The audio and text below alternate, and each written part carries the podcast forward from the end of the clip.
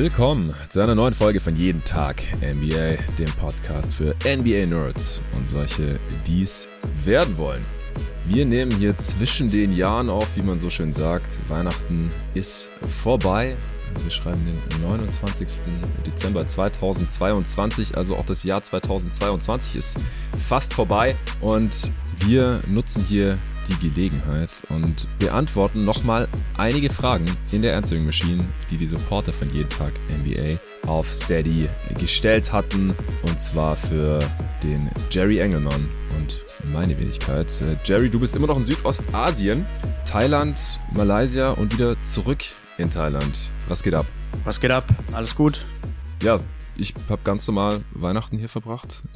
In der Heimat, in, in Baden-Württemberg, wo du ja auch her bist. Du wärst ja. äh, fernab. Wie, wie, war Weihnachten für dich? Hast du Christmas Games gesehen? Hast du irgendwie gefeiert oder völlig ignoriert? Ähm, ich habe nicht gefeiert. Die Stimmung war, glaube ich, nicht einfach nicht, kam in mir nicht auf bei den 30 Grad in Kuala Lumpur.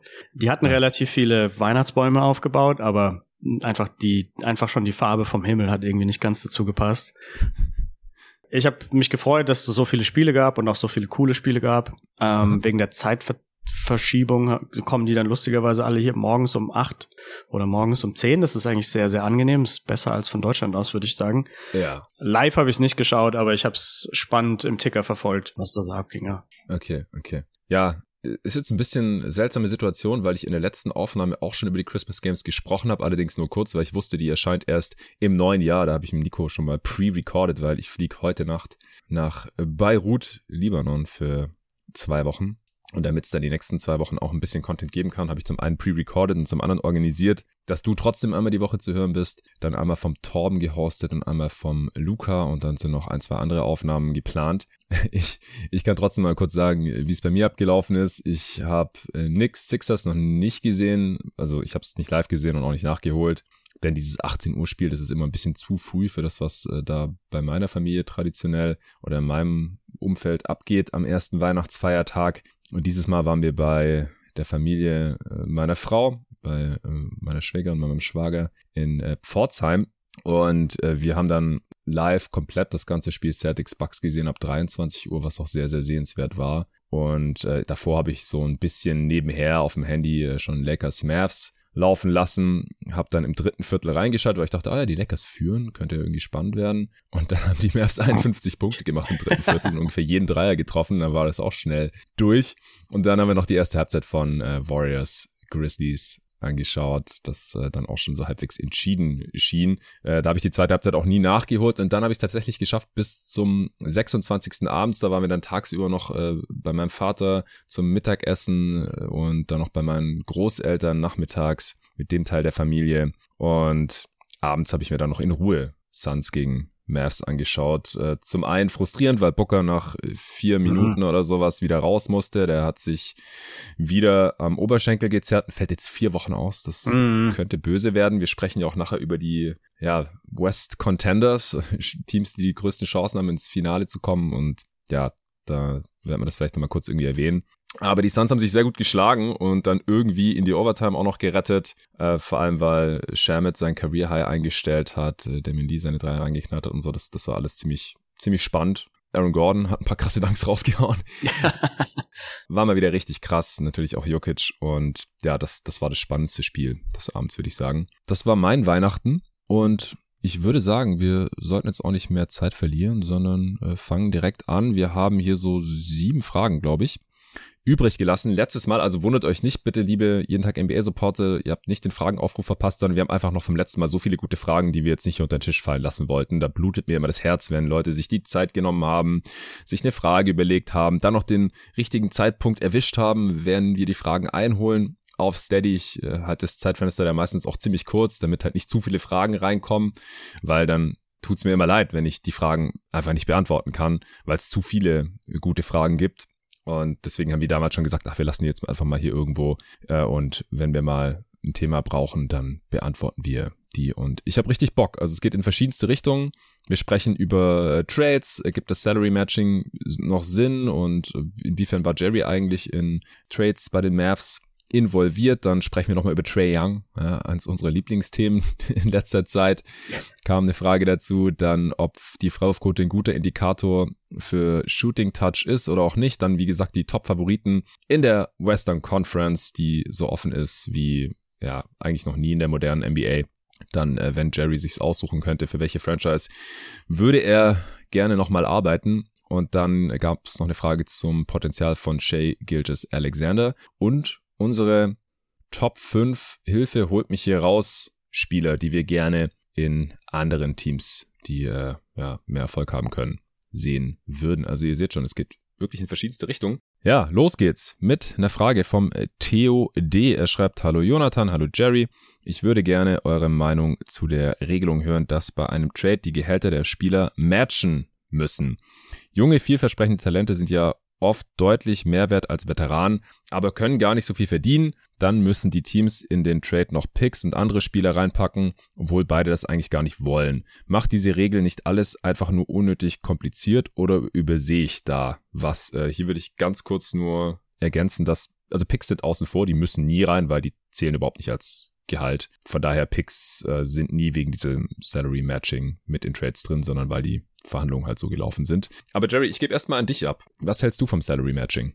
Ich finde, es macht Sinn. Ich werfe auch noch ganz kurz ein, dass es auch nicht benötigt wird, wenn das Team, was mehr Salary zurückbekommt, weit unter dem Salary Cap ist. Ja. Zahlst irgendwie im Moment nur 70 Millionen an Gehältern oder sowas in der Richtung, dann, dann kannst du jeden Trade machen, wo du super viel Salary einfach zurückbekommst. Es ist nur für Teams, die, glaube ich, nah an dem Salary Cap oder über dem Salary Cap drüber sind, muss es, ich weiß nicht, was ist die genaue Zahl, um 85 Prozent ähm, ähnlich sein. Also eins darf ja, nicht mehr also es, es kommt drauf an, ähm, ob ein Team Cap Space hat oder nicht. Wie du gerade schon gesagt hast, wenn es Cap Space hat, dann können die einfach auch nur einen theoretischen Gegenwert rüberschicken und den Vertrag einfach in den ja. Cap Space reintraden. Also genau, was ich, ein Spieler ja. verdient 5 Millionen, ein Team will den loswerden, ein anderes Team sagt, ja, wir können ihn aufnehmen, wir haben ja noch Cap Room, zum Beispiel die Spurs und Pacers gerade, können ihn einfach aufnehmen und äh, dafür schicken die dann einen äh, Top 55 geschützten Second Round darüber ja. oder irgendeinen anderen Spieler, der halt viel weniger verdient und dafür bekommen sie dann noch einen Pick von dem Team, das den Spieler unbedingt loswerden möchte, weil sie zum Beispiel tief in der Luxury Text drin sind und deswegen dieses Gehalt ein Vielfaches kostet. Ja. Wenn ein Team kein Cap Space hat, gibt es eben dann schon die Regelung, dann greift das Salary Matching und dann es wird halt noch strenger, wenn ein Team in der ah. Luxury Tax drin ja, ist, ja. Äh, dann müssen die Gehälter noch näher ja. beieinander sein. Also da gibt es dann halt die verschiedenen Stufen. Ähm, also ich sehe hier die 125 Prozent. Das ist wahrscheinlich so für die Teams, die, die einfach so leicht über der Luxury Tax drüber sind. Genau, das sind die, die über der Tax drin sind. Es sind 125 Prozent plus 100.000 Ah, okay. Dollar. das ist auch irgendwie ziemlich. ja, die, äh. die, Zahlen sind halt teilweise irgendwelche Überbleibsel noch von, von ja. älteren ja. CBAs. Also ich würde hier den, ich würde den Bogen spannen zur deutschen Fußball-Bundesliga, glaube ich. Mhm. Weiß nicht, ob du VfB Stuttgart-Fan bist. Ja, Oder vielleicht auch Union Berlin? Äh. Nee. äh, also die Zeiten, als ich das letzte Mal für ein Bundesliga, Fußball-Bundesliga-Team geroutet habe, das war wahrscheinlich noch in den 90ern, als ich irgendwie in der Grundschule war. Und da war ich okay. äh, dann wohl VfB-Fan, aber das ja. ist so lang her, was ist ich, Freddy Bobic und so. Also das ah, ist, ja, ja, kann ich mich kaum noch dran erinnern. Sag mir auch noch was. Ja. Aber der Punkt, den ich machen will, ist, dass man in Deutschland in der Bundesliga ja die Situation hat, dass die Bayern halt einfach einen so viel größeren Etat haben als die ganzen anderen Teams und dementsprechend halt immer wieder Meister werden und die Sache so ein bisschen langweilig wirkt. Wie oft waren sie jetzt in Folge Meister? Achtmal oder sowas in der, in der mhm. Art. Und ich glaube, das Problem wird, wird vermieden durch das Salary Matching bis zu einem gewissen Grad, weil ansonsten könnten man ja, wenn man sagt, okay, Golden State Warriors machen das meiste Geld durch, durch Tickets oder irgendwelche anderen Merchandising-Geschichten oder wie auch immer. Oder der Besitzer von dem Team hat irgendwie viel mehr Geld als die anderen Besitzer und jetzt kann er easy mal 500 Millionen ausgeben für den Kader, was er im Moment tatsächlich ja auch auf eine komische Form macht, wegen der Luxury Tax und der Repeater Tax, den die Warriors zahlen müssen. Aber ich glaube, da wird ja einfach vermieden, dass man so super Teams bauen kann, weil irgendjemand reicher ist als die anderen. Man will so ein bisschen diese Balance reinbringen, wo ja der Draft auch mit eine Rolle spielt, dass man mhm. nicht will, dass immer die gleichen Teams quasi stark werden und man quasi den schlechten Teams so ein bisschen unter die Arme greift. Und ich glaube, so ähnlich will man das hier auch machen. Weil ansonsten hast du vielleicht einen Elon Musk oder so, der sich ein Team kauft irgendwann mal. Mhm. Und der kann dann, der könnte ja dann rein theoretisch so viel Geld ausgeben, wie er will. Und ich glaube, das würde dann langfristig zu einer relativ langweiligen Saison führen. Ja, bei Steve Baumer haben wir ja schon ein bisschen die Situation. Ja. Ähm, was war der Microsoft CEO oder Mitgründer, der dann die Clippers gekauft hat. Und äh, da sehen wir ja schon, dass Geld nicht die größte Rolle spielt. Oder bei den Suns war zum Beispiel auch Jeff Bezos im Gespräch als möglicher Käufer. Und ja, da wären dann natürlich die finanziellen Grenzen relativ weit oben oder es wäre vielleicht sogar Unlimited Spending möglich ja. gewesen, was ja selbst bei den Warriors aktuell nicht der Fall zu sein scheint. Ich würde auch sagen, die Regelung greift absichtlich am striktesten bei den Teams, die weit über dem Cap liegen beziehungsweise halt in der Luxury Tax, damit die ihre Payroll halt nicht durch Trades immer weiter aufblähen können. Können sie ja schon durch Extensions, so ist es ja bei den, bei den Warriors im Prinzip passiert. Die haben einfach ja. äh, Draymond, Clay und dann halt vor allem auch Curry krasse Extensions gegeben, äh, dann auch den Sign and Trade gemacht von Durant für D'Lo, dann D'Lo gegen Wiggins Max, die wiederum getradet. Also durch die Extensions, die nachdem sie mal Capspace hatten, im Capspike Year 2016, als sie dann sogar Durant sein konnten, sind sie dann halt nach ein paar Jahren doch sehr weit in der Luxury Tax gelandet. Aber wie gesagt, wenn sie jetzt auch noch Trades machen könnten, wo das Gehalt halt nicht maximal 125 Prozent des rausgeschickten Gehalts sein kann, plus 100.000, dann ähm, wären sie da wahrscheinlich noch schneller hingekommen. Oder halt, wie gesagt, Teams wie die Clippers, die einfach sehr reiche Besitzer haben oder auch die Nets zum Beispiel mit Joe Tsai, die könnten das dann halt wahrscheinlich ausnutzen und äh, einfach, obwohl es halt die diversen Regelungen gibt, damit Teams halt nicht extrem unterschiedlich viel ausgeben mit der Luxury Tax, wenn halt ein Owner sagte, ich scheiß auf die Luxussteuer, ich zahle das halt einfach, das Team, wenn es eine Milliarde kostet, die Payroll, dann ist es halt so. Also es ist noch kein Team nah dran, aber bei den Warriors sind es dieses Jahr, ich habe schon mal im Pod gesagt, 500 Millionen oder sowas in die Richtung, 400 irgendwas. 480, ja. Mit Luxury Tax, äh, die Gehaltskosten, dass das halt nicht ganz so einfach möglich ist, indem man einfach ständig einen 5 Millionen Spieler gegen 30 Millionen Spieler tradet oder irgendwie sowas. Hat noch den, den anderen positiven Nebeneffekt, der eh schon impliziert ist, aber ich glaube, es, es fällt einem dadurch auch kein Team so total vom Wagen. Also man könnte ja, wenn jetzt die ganzen guten Spieler sich bei drei Teams, sage ich jetzt mal, sammeln, dann könnte ich mir vorstellen, dass die anderen Teams, vor allem wenn die, also wenn dann die schlechten über übrig gebliebenen Teams gegeneinander spielen, dass dann halt fast keiner ins Stadion geht, weil die Spiele von den drei guten Teams sind halt so All-Star-Spiele und die anderen Spiele sind halt so G-League-Spiele dann. Das will sich ja. ja dann keiner anschauen. Aber äh, es ist so, wie es jetzt geregelt ist, hat ja jedes Team zumindest ansatzweise jemand, den man vielleicht irgendwann als Star sehen kann und ähm, für den die Fans sich begeistern können. Und das tut der Liga an sich, glaube ich, langfristig schon ganz gut so. Ja, genau. Also es soll halt so halbwegs auch gewährleistet werden, dass finanziell ungefähr gleichwertige Spieler ausgetauscht werden. Wir wissen natürlich, dass es schlechte Verträge gibt und natürlich auch sehr gute Value Deals. Da habe ich ja mit dir die schlechtesten Verträge im Pod so aufgenommen und letzte Woche mit dem Luca im Pod, wo wir dann die besten Deals so zusammen gedraftet haben. Äh, und wenn die halt irgendwie gegeneinander getradet werden, ja, dann, dann können natürlich die Werte weit auseinander liegen, aber das wird dann halt meistens durch, durch Picks irgendwie noch kompensiert. Also es ist halt eins von vielen Tools. Alleine reicht es natürlich noch nicht, dass halt die Liga ein bisschen ausgeglichener sein ja. soll. Zusammen mit der Draft funktioniert es ja dann auch ganz gut, also mit der Draft Lottery. Ich kann jetzt gerade nochmal die, die Regelungen sagen. Ich hatte es vorher nicht vor mir und wollte keinen Quatsch erzählen. Also wenn ein Team in der Luxury Tax ist und das zählt immer die Situation nach dem Trade. Also wenn ein Team vorher unter der Luxury Tax Grenze ist und dann durch den Trade drüber kommt, dann gelten diese Regeln für diesen Trade. Und zwar, dass man maximal 125 Prozent des Gehalts aufnehmen darf, das man rausgeschickt hat. Also wenn man jetzt 10 Millionen Spieler rausgeschickt hat, darf der maximal 12,5 Millionen plus 100.000, also 12,6 Millionen verdienen. Das ist der strikteste Teil des Salary Matchings bei Teams, die kein Cap Space haben das Szenario hatte ich ja vorhin schon erklärt, die aber nicht in der Luxury Tax sind nach dem Trade. Da kommt es einfach drauf an, wie viel Geld rausgeschickt wird. Wenn der Spieler maximal 6,533 Millionen verdient, dann dürfen es 175 Prozent des ausgehenden okay. Gehalts sein, also fast das Doppelte, also immer plus 100.000.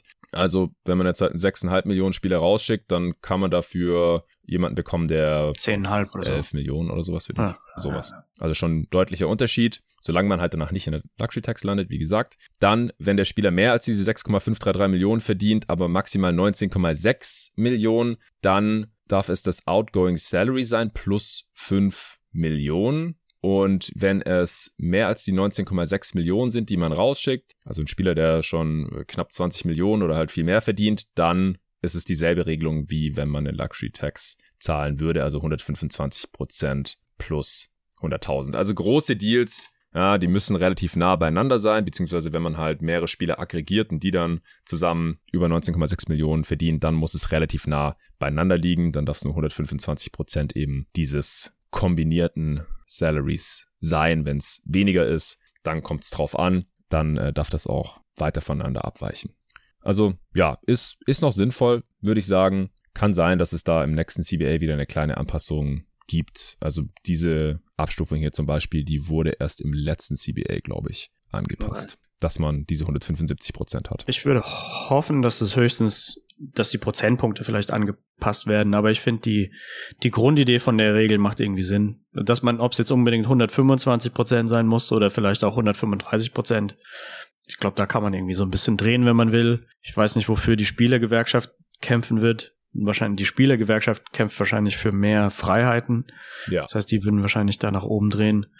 Aber ja, die Grundidee von der von dem von der Regel ist auf jeden Fall gut. Ja, genau. Die Gewerkschaft ist ja meistens dafür, dass Spieler dass sie einfach flexibler sind, dass sie leichter getradet ja. werden können und äh, vor allem, dass sie grundsätzlich mehr verdienen können. Und wie gesagt, das ist ja, ja eine Regelung, die einschränken soll, dass die reichen Teams äh, super viel Geld für die Spielergehälter raushauen ja. können. Also denke ich auch, dass wenn dass die Spielergewerkschaft eher dafür ist, das ein bisschen aufzuweichen und die äh, Besitzer, die Governors, also die äh, Liga, die die 30 Teambesitzer oder Besitzergruppen vertritt, die sind immer eher dafür, dass sie sich selber ein bisschen im Zaum halten.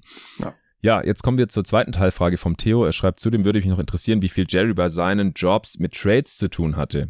Ich hoffe, die Frage ist interessant genug für den Pod, ansonsten einfach ignorieren. War interessant genug. Vielen Dank.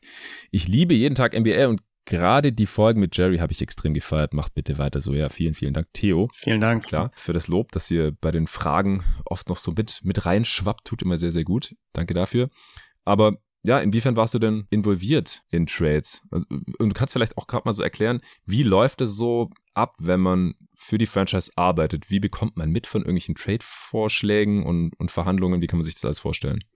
Ähm, ich hatte ja zwei Phasen bei den Mavericks. Einmal, wo ich unter Bob Vulgaris gearbeitet habe und danach unter einem anderen Chef. Und dementsprechend habe ich dann eigentlich nie was aus erster Hand erfahren, was glaube ich logisch ist. Dazu bin ich, habe ich nicht weit oben genug gearbeitet. Aber du eigentlich war am Telefon so. Ja, genau. aber ich war eigentlich sehr oft immer nur genau eine Person entfernt von dem Telefon. Also es war dann der, der zweite Chef, den ich dort hatte, der hat dann des öfteren Mal Anrufe bekommen von dem Assistant GM von ich darf jetzt die anderen Teamnamen nicht sagen, weil das glaube ich, ähm, die wollen da nicht erwähnt werden. Aber ja, andere Leute aus unserer Division, also der ruft dann der Assistant Manager meinen Chef an und sagt, hey, ähm, wollt ihr nicht mal über den und den Spieler nachdenken? Und dann redet man erstmal intern drüber, vielleicht so zu fünf das Analytics Department, ob das überhaupt für uns Sinn macht oder wie man den Trade, der vorgeschlagen wurde, vielleicht leicht umgestaltet, weil man also der, der Vorschlag ist ja meistens irgendwie unfair zugunsten der gegnerischen Seite, sage ich mal. Mhm. Und dass man dann halt irgendwie eine, einen Gegenvorschlag macht, wo man weniger Picks hergibt oder mehr Picks zurückbekommt oder sowas. Kurze Frage. Ja beim ersten Call gibt es dann direkt ein, ein, Angebot, wo man natürlich hoch einsteigt, ja, Verhandlungsmanagement. Oder ist es oft einfach nur so, habt Interesse an diesem Spieler von uns? Oder hey, ist ja. dieser Spieler von euch überhaupt verfügbar, ja. bevor man irgendein Angebot macht? Ja. Also die, die letzte Frage würde ich kurz noch weglassen. Okay. Die Antwort ist eigentlich eine Mischung aus den zwei Sachen, die du angesprochen hast. Einmal wird der Spielername in den Raum geworfen und dann wird, es wird kein extrem konkreter Vorschlag gemacht, wie der Trade sofort okay. aussehen soll, aber es wird schon angedeutet, so hey, würdet ihr Spieler X für wahrscheinlich so um die zwei First Rounder äh, traden wollen, sowas in der Richtung. Ja. Das wird dann auf gar keinen Fall irgendwie extrem konkretisiert. Es wird halt einfach mal in den Raum gestellt. Es ist beiden Seiten dann eigentlich klar, dass, dass da Änderungen vorgenommen werden oder dass da halt noch diskutiert wird. Ja, meistens ist es dann so, dass man, ich würde sagen, 80 Prozent der Zeit schon die Idee hängen bleibt im Department, weil man halt irgendwie denkt, okay, der Spieler ist eigentlich nicht gut genug oder der, der Vorschlag war dann auch wenn irgendwie klar ist, dass da noch gefeilscht werden kann, war der, ist der Vorschlag dann vielleicht doch viel zu weit weg von dem, was man mhm. sich eigentlich vorstellt. Und mhm. ähm, dann schlägt man den Trade auch gar nicht vor, weil man auch weiß, dass Management, also die ganz oben, die haben ja nicht furchtbar viel Zeit und man will die halt auch nicht die ganze Zeit voll labern mit, mit irgendwelchen zufälligen Ideen, die vielleicht Quatsch sein könnten. Also man, man versucht da aus meiner Sicht, ich weiß nicht, ob ich aber meine Kollegen haben es eigentlich ziemlich ähnlich gemacht. Also man versucht wenige Fights zu fighten und die dann aber stark. Also man versucht sich nicht jeden Tag ständig für einen anderen Spieler einzusetzen oder irgendwie Lobby zu machen für, wir sollten doch den holen oder am nächsten Tag den oder jenen, sondern man versucht sich irgendwie so auf fünf bis zehn, wahrscheinlich eher fünf Moves pro Saison vielleicht zu konzentrieren hm. und dann eben ein extrem gutes Argument zu machen für diese fünf Spiele, die man eventuell haben will oder diese fünf Trades, die man gern sehen wollen würde. Und ähm, man hat, man kann seinen Senf dann na, andererseits dazugeben, wenn halt das Coaching-Staff irgendwelche Ideen hat oder Mark Cuban hat irgendwelche Ideen.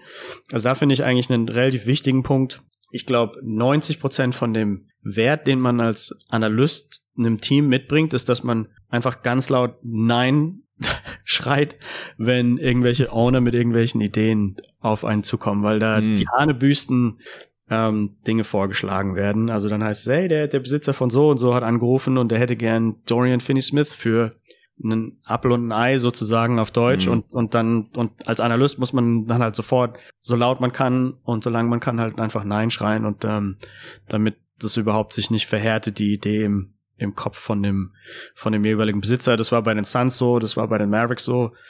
Ähm, wir haben auch immer über die gleichen Spieler eigentlich äh, Anrufe bekommen. Also da ging es viel um Maxi und viel um Dorian. Und mhm. ähm, als Analytics Department ist man da ähm, ja ziemlich viel beschäftigt damit, einfach immer alles abzulehnen, weil ähm, ich bin ja auch kein Fan von so empty calorie scoren und das war oft, was wir angeboten bekommen haben und irgendwie war uns klar, dass wir halt die Defense von den beiden ähm, dringend brauchen. Ja. Genau. Äh, die, die anderen Teams, die probieren es halt. Äh, die genau, die probieren es halt. Ev eventuell unterbewerteten Spieler irgendwie dann abzugreifen, aber das ja. hattet ihr natürlich schon längst auf dem Schirm, wie, wie wertvoll eigentlich Kleber und DFS für die Mavs waren. Okay, ich finde es interessant, dass halt Trades aus verschiedenen Richtungen reinkommen können. Also einmal halt, dass der Chef ja. vom Analytics Department direkt angerufen wird und ihr das dann direkt untereinander besprechen könnt und dann überlegt, okay, äh, das ist jetzt interessant genug oder realistisch genug, dass wir damit halt ähm, den GM behelligen oder den Besitzer. Ja. Und dann können aber auch von den Trade-Vorschläge quasi reinkommen, ja. wo eure Meinung gefragt ist. Also, dass halt dem GM was eingefallen ist oder der einen Anruf bekommen hat oder Mark Cuban was eingefallen ist oder der mit einem anderen Besitzer telefoniert hat. Also, dass halt echt auf verschiedensten Wegen quasi Trade-Vorschläge reinkommen können. Dann habt ihr noch eure eigenen Ideen und dann müsst ihr euch aber halt auf ihr müsst euch überlegen, okay, welche Schlacht ist jetzt wert hier genau. geschlagen zu werden? Ja. Also wo wollen wir jetzt überhaupt hier großartig argumentieren und weiter drüber nachdenken, intern diskutieren und dann halt auch den Case gegenüber dem GM machen oder halt dem Besitzer, wenn der involviert ist, wie es bei den Mavs ja offensichtlich der Fall ist. Es gibt ja offensichtlich auch Franchises, wo man echt vielleicht ganz kurz vor Trade-Abschluss mal kurz noch den Besitzer fragt, wenn überhaupt. Ja. Wir hatten, also um, um konkret ein paar Beispiele auch zu nennen, also viel ist nicht, nicht wirklich zustande gekommen, wer nicht bei den Mavericks war. Wir haben für Dylan Wright getradet in meiner mhm. ersten Offseason, der direkt danach auch relativ gut aussah, aber dann in den Playoffs, glaube ich, in der Bubble ziemlich abgefallen ist. Leider. Ähm, wir hatten einen Trade eigentlich durchgewunken mit einem Eastern Conference Team, gerade zur letzten Trade Deadline. Der ist dann allerdings auseinandergefallen wegen Medical Issues. Mehr will ich dazu nicht sagen, kann man sich wahrscheinlich oh, okay. denken. Ähm, und ansonsten so ein paar ironische Trades gab's noch, die die komischerweise vorgeschlagen wurden oder, oder tatsächlich zustande gekommen sind und ich eigentlich ja, also ich erzähle es kurz. Also zum Beispiel, ich wollte ja. eigentlich Porzingis ständig loswerden, während ich bei den Mavericks war, aber der ja. spezielle Trade, mit dem es dann passiert ist, den wollte ich dann eigentlich nicht, weil das Salary, was reingekommen ist, ähm, die Spieler hatten einfach noch längere Verträge als Porzingis ja, ursprünglich Bertans, hatten. haben wir ja besprochen genau, im, im genau, schlechtesten Verträgepot. Genau, genau, genau. Ja. Und ähm, insofern fand ich das irgendwie so ein bisschen komisch und dann ähm, hatten wir noch, das hat mein, mein Ex-Chef in diversen englischen Podcasts angesprochen, wir haben zur 2020er Draft Night ähm, Seth Curry angeboten plus ähm, einen First Rounder und den 31. Pick, mhm. dass man den tradet für wer ja auch immer gerade dran ist, ähm, dass man Halliburton äh, draften kann, weil er ja. ziemlich gefallen ist. Aber auch da, also im, im Nachhinein war das eine, eine gute Idee. Aber auch da, auch da, ich war ziemlich großer Halliburton-Fan, aber ich war mir auch nie so richtig sicher, ob das nicht auch zu viel ist, was man daher gibt, weil ich war eigentlich auch relativ großer Seth Curry-Fan, der einen ziemlich angenehmen Vertrag hatte. Und mhm. ich war mir relativ sicher, dass man Josh Green auf 18 wahrscheinlich bekommen könnte und mit dem wäre ich auf jeden Fall zufrieden gewesen. Und ich war mir nicht, ja, ich war mir nicht sicher, ob Curry plus Green Halliburton wert war, obwohl ich eigentlich ein ziemlich riesiger Halliburton-Fan war und die Software auch. Ja. Ähm, also auch so ein bisschen Ironie drin. Ich glaube, im Nachhinein wäre es wahrscheinlich für die Mavericks ziemlich gut gewesen. Nicht, dass jetzt Green mhm. schlecht wäre, aber Halliburton plus Doncic wäre wahrscheinlich noch geiler. Ja, ja, auf jeden Fall. Also offensiv wäre das ja absolut ja. krank. Defensiv hast du ja auch schon mal im Pod gesagt, wäre dann halt die Hoffnung gewesen, dass Halliburton sich ein bisschen anders entwickelt, wenn er halt nicht der primäre Playmaker genau. ist und ja. sich ein bisschen mehr auf die Defense konzentrieren kann, was jetzt bei den Passes halt nicht kann oder nicht macht.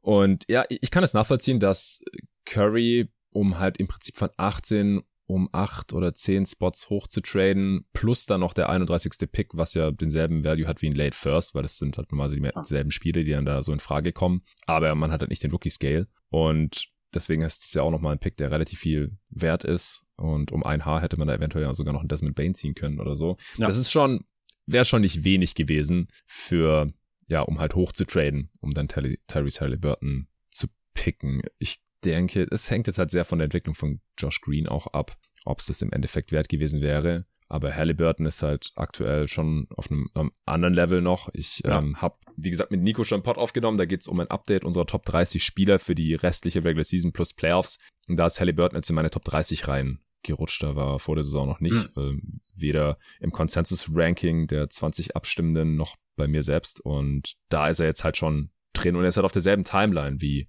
Luka hm. Doncic. Deswegen, ja, ja wäre das super interessant gewesen. Natürlich, klar. Ja, okay, also meine Frage wäre jetzt auch noch gewesen, so welcher Trade war schon relativ nah am Abschluss und kam nicht zustande, falls du da noch was dazu sagen kannst? Ja, die am, am ehesten dieser eine mit der Eastern Conference, mit dem Eastern Conference Team, aber ich, ich kann ich kann da ja. keine Namen nennen, weder von dem anderen Team noch ähm, genau. Wer, na, obwohl, also ich, den Mavericks Namen kann ich wahrscheinlich schon nennen, Porzingis. Ja. Also da gab's, bevor der Bertans Dinwiddie Deal durchgegangen ist, hatten wir eigentlich zu 99 Prozent einen anderen Deal auf dem Tisch. Und der andere hätte dir besser gefallen?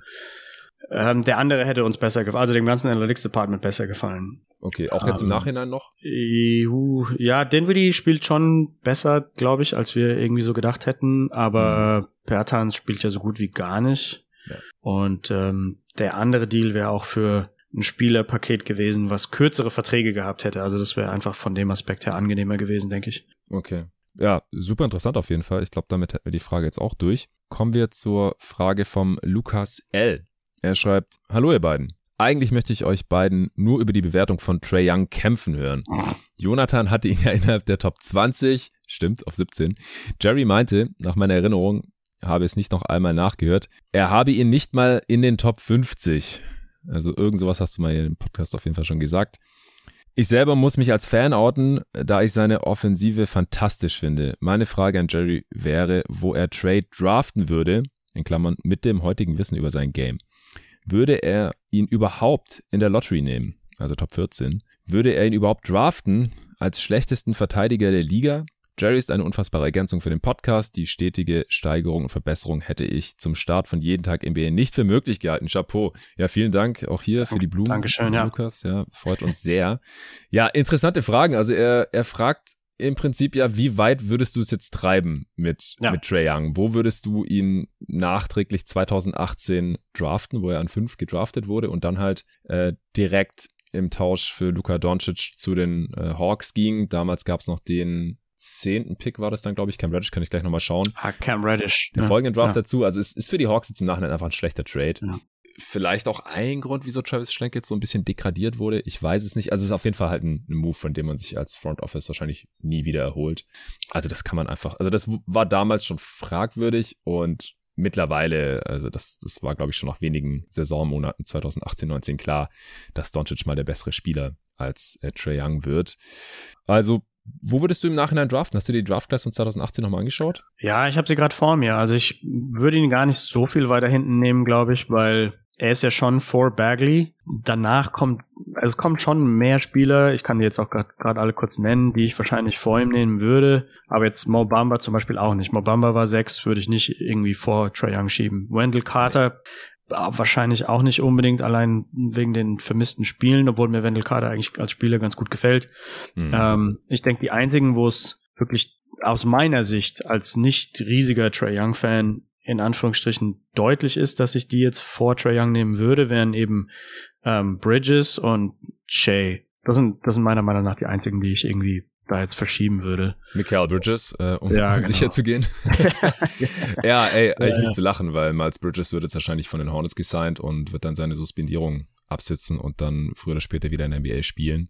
Und das, das ist mir aktuell, ehrlich gesagt, noch ein bisschen früh. Also das ging jetzt schnell, hm. weil er eben sich schuldig bekannt hat oder zumindest irgendwie ja. keinen Einspruch eingelegt hat oder irgendwas. Und dann gab es halt im Prinzip einen Deal. Also im Endeffekt äh, wurde für die eine Straftat dann verurteilt, aber nur auf Bewährung. Und ja, deswegen kann er theoretisch wieder in der NBA spielen, sobald er dann eben praktisch gesigned wird, sehr wahrscheinlich von den Hornets und dann auch seine Suspendierung abgesessen hat. Und da ist halt die Frage, was macht die NBA, wie, wie groß wird die Auswahl? Das, das wurde so kurz vor Weihnachten von Vosch noch äh, in so einem News-Dump versteckt, sage ich jetzt mal. Und das ist eigentlich eine relativ große News. Der war auch in der 2018er äh, Class. Und ich habe im Sommer mit Torben die Redraft gemacht, 2018. Da hatten wir natürlich Doncic auf 1 in seinem eigenen Tier, Superstar, MVP, All-NBA Kategorie. Und dann hatte ich in der Borderline All-NBA slash Abo All-Star Kategorie halt Trey Young auf 2 auf meinem Redraft Board und SGA auf 3. Das würde ich jetzt schon umdrehen. Also SGA hat Trey Young überholt mit der Saison, die er bisher hat. Wir haben nachher, wie gesagt, auch noch eine Frage zu ihm wir haben halt von SGA in dieser Rolle noch nichts in den Playoffs gesehen und von Trey Young halt schon zumindest mal den Eastern Conference Finals Run. Aber wir haben halt auch schon gesehen, dass er total demontiert äh, werden konnte ja. letztes Jahr in den Playoffs von dem Miami Heat. Und ich glaube, das kann halt SGA nicht passieren, weil er einfach ein, ja, zwei Meter großer äh, Playmaker ist, der, der ultra skilled ist und halt auch defensiv nicht so abused werden kann. Deswegen SGA klar über Trey. Äh, Miles Bridges, wenn er sich nicht diese Aktion geleistet hätte und wahrscheinlich ja auch noch mehr, es war ja wohl nicht das erste Mal, dann hätte ich ihn auf vier gehabt. Spielerisch würde ich ihn Trey mittlerweile wahrscheinlich auch vorziehen. Michael Bridges als Elite-Rollenspieler auch. Michael Porter Jr., wenn fit auch, aber ja, der ist halt hm. diese Saison auch schon wieder so unfit gewesen. Wir haben ihn ja auch bei ja. den schlechtesten Verträgen erwähnt. Ja, und dann, dann wird es schon langsam schwierig. Jaron Jackson Jr. würde ich auf jeden Fall noch vorziehen. Ja, ja. Als Defensive Player of the Year Kandidat. Und dann ist halt die Frage, hat man lieber einen Spieler wie Trey Young oder DeAndre Ayton? Ja. Oder Jalen Brunson oder Trey Young oder Wendell Carter Jr., den du davon auch genannt hast. Robert Williams war noch in dieser Draft. Anthony Simons, der hm. relativ vergleichbare Spielertyp ist wie Trey Young. Ja, ja. Bin ich aber auch nicht der größte Fan von, von Simons. Wobei, da, bei den Spielern so Aiton und Simons könnte man dann vielleicht drüber reden, ob man die Gehälter schon mit reinspielen lässt, weil man wahrscheinlich ja weiß, dass man Trey Young das Maximum zahlen muss, weil er einfach so viel Punkte macht. Und wenn man das dann relativiert zusammen mit der mit der Salary, ob man dann vielleicht doch nicht jemand hat, lieber wie Simons, der der vielleicht 15 Millionen weniger pro Jahr verdient. Ja, ja, und der halt auch nicht dieses Selbstverständnis hat. Ja, so, ja, ich, ich habe ja. ich hab so viel den Ball, ich äh, bin die erste Option, ja. wenn ich spiele. Klar, Starter ist Simons mittlerweile auch, aber auch erst seit dieser Saison. Also wenn man das Gehalt mit reinzählt, dann klar, dann vom vom Value her fällt ja. Trader schon noch weiter ab. Ja, aber vielleicht noch mal kurz, ums, ums einzuordnen. Hättest du Trey Young jetzt in deiner Top 50 oder wo hättest du denn so ungefähr unter allen NBA-Spielern gerankt vom Value? Also ich, ich habe hier gerade ich habe hier ein Dokument offen von dem Adjusted Plus Minus über die letzten 26 Jahre, aber da sind natürlich viele Leute drin, die gar nicht mehr spielen. Da war er der zweitschlechteste Defender. Ja, genau. Das, das hattest du schon gesagt, ja. Ja, da hat er eine Minus 5 in der Defense, er hat allerdings auch eine Plus 6,2 in der Offense. Das heißt, es sieht ihn als Plus 1,2 Spieler mhm. und er ist damit 250. von 2500, also in den Top 10 Prozent. Oh, allerdings ist Percentile sozusagen. Mhm. Ja. Ähm, ich weiß es nicht genau, wie viel von denen jetzt nicht mehr spielen. Also ich denke so in den Top, okay. ja 50 ist vielleicht ein Hauch optimistisch, aber Top 80 hätte ich ihn, glaube ich, schon ziemlich sicher. Ähm. Ja, und das geht halt total gegen die öffentliche Wahrnehmung. Äh, Trae Young, also klar, er, er spielt eine schlechte Saison, aber die letzten Jahre, da war er schon auf, wie ich es halt auch äh, bei der Redraft genannt habe, Borderline All-NBA-Level, war letzte Saison All-NBA-Spieler und zweimal All-Star. Und ja, du hast ja gesagt, er macht halt so viele Punkte. Er hat halt ja immer so knapp 30 und 10 aufgelegt oder mindestens 25 und 9 die vorigen drei Saisons. Diese auch wieder 27 und 10, by the way. Also er erfüllt den Boxscore weiterhin. Äh, ich habe es im Pod aber schon mal erwähnt, er spielt halt die ineffizienteste Saison seit seiner Sophomore-Season, also die vorigen beiden Jahre, war auch einfach deutlich effizienter. Ähm, auch und vor allem, weil sein Dreier halt so schlecht fällt wie noch nie, ja. mit unter 32 Prozent aktuell und nimmt auch weniger als letzte Saison. Und die Hawks sind auch einfach offensiv deutlich schlechter als die letzten Jahre, auch mit Trae Young auf dem Feld. Und das war halt immer so sein Steckenpferd. Deswegen habe ich letztes ja. Jahr auch den All-NBA-Case für ihn gemacht. Die hatten halt ein 122er Offensivrating oder irgendwie sowas. Ja. Auf jeden Fall über 120 mit ihm auf dem Feld. Und es war der beste Wert von allen Stars, die ich mir angeschaut ja, habe. Also mit Trae Young auf dem Feld lief es einfach extrem, extrem gut. Und es ist halt so die Frage, was ist einem das wert, wenn es A, wahrscheinlich überwiegend in der Regular Season passiert, weil wenn er halt in gewisse Matchups reinkommt, äh, das dann nicht mehr machen kann, weil er halt einfach überhaupt gar keine physische Undeniability hat. Ja. Äh, und B, wenn er halt hinten ja sehr großen Anteil daran hat, dass man sehr viele Punkte abgibt, sowohl in der Regular Season, aber vor allem dann halt auch in den Playoffs, wenn er halt eine riesige Zielscheibe auf seinem Rücken hat. Und das muss man ja. irgendwie so ein bisschen gegeneinander abwägen. Bei mir wiegt die Postseason ja auch immer relativ schwer und ja, da, da hat die letzte Playoff-Serie gegen die Heat für mein Empfinden halt auch ziemlich weit schon nach unten gedrückt. Ich habe ihn dann erstmal noch auf Platz 17 belassen vor der Saison, aber jetzt mit dem Trend diese Saison und dann halt diese ganzen soften Faktoren noch dazu, dass er anscheinend früher oder später immer mit seinen Headcoaches aneinander gerät, dass er nicht der beste Leader ist und mit manchen Teammates anscheinend auch nicht so wirklich kann. Das drückt bei mir halt seinen, seinen Wert schon auch ordentlich noch nach unten. Ich, ich habe ihn jetzt beim, beim Update, das äh, mit Nico dann erscheinen wird, habe ich ihn, kann ich schon mal spoilern, aus der Top 20 rausgeschoben. Nico auch. Aber ich glaube, ich hätte ihn immer noch irgendwo in der Top 30, weil dann hast du halt so viele Spieler da drin, die halt wahrscheinlich am ehesten Floor Raiser sind. Oder du überlegst dann halt, hätte ich jetzt lieber hier diese dritte offensive Option, der ein guter Defender ist, äh, der dein Team alleine nirgendwo hinbringt, aber der halt bei einem Contender dann als drittbester Spieler wahrscheinlich besser funktioniert als Trey Young. Das sind dann halt so die Abwägungen. Und ich glaube, viele, viele Franchises hätten dann im Zweifel lieber, lieber Trey Young, bei der dich halt normalerweise mindestens in Playoff Reichweite bringt mit, mit einem soliden Supporting Cast. Es ist schon angenehm, wenn man nicht wirklich groß drüber nachdenken muss, wo jetzt die Creation herkommt.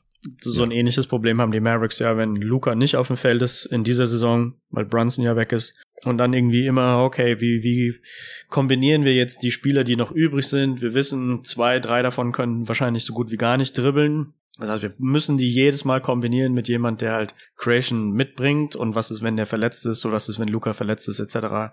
Und wenn man ja, wenn man sich über dieses gesamte Thema irgendwie schon weniger Gedanken machen muss, dann schläft man, glaube ich, einfach ein bisschen besser. Ja, also das, das hat schon viel Wert. Das Ding ist ja. halt nur, wenn das ultimative Ziel ist, die Championship zu gewinnen und du hast Trey Young ja. hochgedraftet ja, und ihm Max hier gegeben, dann wird es halt wahrscheinlich extrem schwierig werden. Eklig. Ich finde interessant, ähm, noch ein paar Sachen zu ihm, wie konstant das Team ohne ihn besser verteidigt. Also die letzten zwei Jahre immer mit um fünf Punkte besser verteidigt ohne ihn mhm. und dieses Jahr um sieben. Also normalerweise sind da ja auch größere Schwankungen drin, weil es irgendwie eine Statistik ist, die rauschbehaftet ist. Ja. Aber bei ihm scheint der Effekt halt so stark zu sein, dass es konstant eben sich oft um diese fünf bis sieben Punkte beläuft. Und ja. das ist schon tendenziell ein schlechtes Zeichen. Es ist auch relativ viel. Also acht Punkte besser oder sieben Punkte besser verteidigen ohne jemand, das ist schon sehr, sehr viel. Ja. Ich habe es mir auch ein bisschen angeguckt, extra für den Pod, ähm, so ein paar Hawks-Spiele. Ich fand, er fällt gar nicht so sehr negativ auf. Also, dass er jetzt irgendwelche Rotations vergisst oder aufgepostet wird. Ähm, die Hawks machen dann relativ guten Job, ihn da zu verstecken. Ähm, wobei da waren auch ein paar Orlando-Spiele dabei und ich glaube gegen Markel Fultz kann das jetzt nicht extrem gut ausnutzen, wenn man dann Trae Young gegen sich hat. Schon wieder ähm, Markel Fultz hier. ähm, er hilft dir halt, er hilft dir halt einfach null beim Rebounden, Trae Young. Das ist, glaube ich, relativ hart, weil die meisten anderen Spieler machen wenigstens so ein bisschen was mhm. und er er macht halt so gut wie gar, also er, er versucht schon auszuboxen, aber dass er irgendwie einen Rebound bekommt, ist dann doch schon eher selten oder dass, dass das Team den Rebound bekommt nur wegen ihm, sage ich mhm. mal so, ist dann mhm. schon extrem selten.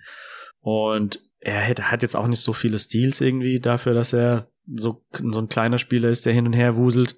Und er, es verschiebt sich halt einfach auch dieses ähm, Gefüge so ein bisschen. Also er, er verteidigt natürlich immer den schlechtesten gegnerischen Offensivspieler. Und damit haben dann seine vier Mitspieler immer einen härteren Job. Und wenn er halt richtig gut verteidigen könnte, irgendwie so Jason Tatum-mäßig, dann, dann würde sich quasi für das gesamte Team verschieben, wer jetzt wen verteidigen muss. Also anstatt dann, dass DeJounte Murray den besten Offensivspieler nehmen muss, müsste er dann nur den zweitbesten nehmen oder sowas zum Beispiel. Und diese Verschiebung wäre, glaube ich, viel wert, wenn man das ins Positive verschieben könnte. Aber mit Trey Young verschiebst du halt jedes Mal in die, in die falsche Richtung. Ja.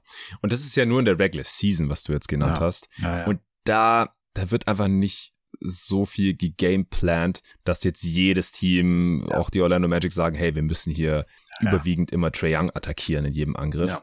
Da hat man einfach nicht den Zeit und nicht die Zeit und den Fokus für. In den Playoffs da aber dann halt schon, weil da lohnt sich, weil da spielt Ja. man ja mindestens viermal gegeneinander und das haben die Heat dann ja zum Beispiel auch gemacht. Im Gegensatz zu, warum auch immer, die den Knicks und den Bucks zum Beispiel in den Playoffs über weite Strecken, also die Knicks haben das eigentlich gar nicht gemacht, die Sixers auch relativ wenig. Die hatten dann halt auch immer diese Non-Faktoren offensiv im Ha- Halfcourt auf dem Feld, dann Matisse Thibault oder Ben Simmons oder Hm. Ja, sowas, dann, dann ist es Ja. halt auch schwierig, weil Trae Young halt immer einfach Thibault verteidigt oder so. Ja. Oder bei den Knicks war es halt Reggie Bullock. Dann hat halt Reggie Bullock verteidigt und ja. Ja. gut, dann ist halt bei dem gestanden in der Corner. Du kannst ja dann auch nicht auf einmal Reggie Bullock ständig Pick and Rolls laufen lassen oder so. Ja. Äh, und auch Budenholzer ist ja ein Coach, der über weite Strecken auch gegen die Nets oder so jetzt auch nicht großartig Harden, der auch noch verletzt war, attackiert hat oder so. Und ich habe mich immer nur gefragt, wieso. Aber auf der anderen Seite gibt es einfach Coaches, die nicht von ihrem Gameplan, von ihrem normalen offensiven Scheme so weit abrücken wollen, nur um Ja. halt die gegnerische Schwachstelle, das schwächste Glied in der Kette, wie du es auch mal genannt hast, ständig zu attackieren. Aber dann kommt man halt auf Eric Spoelstra und die Heat und die haben das halt wirklich konsequent gemacht, immer Trae Young oder Kevin Hurter attackiert. Und deswegen hat halt selbst ein ja, nicht so super potentes offensives Team im, im Halfcourt äh, dann immer gute Looks bekommen. Und das hat halt wirklich wehgetan. Und dann haben die offensiv halt Trae Young komplett an die Kette gelegt. Der hat da riesige Probleme gehabt, äh, irgendwie in die Zone zu kommen, irgendwie offene Würfe zu bekommen gegen äh, Bam und Tucker und Butler und die ganzen kräftigen äh, Defender der Heat. Und also das, das wiegt bei mir schon schwerer als der Eastern Conference Finals Run vom, vom Vorjahr, ehrlich gesagt. Weil das ist eigentlich das, womit man früher oder später in den Playoffs rechnen muss. Und 2021 kam das halt relativ spät, finde ich. Und 2022 dann schon in der ersten Runde.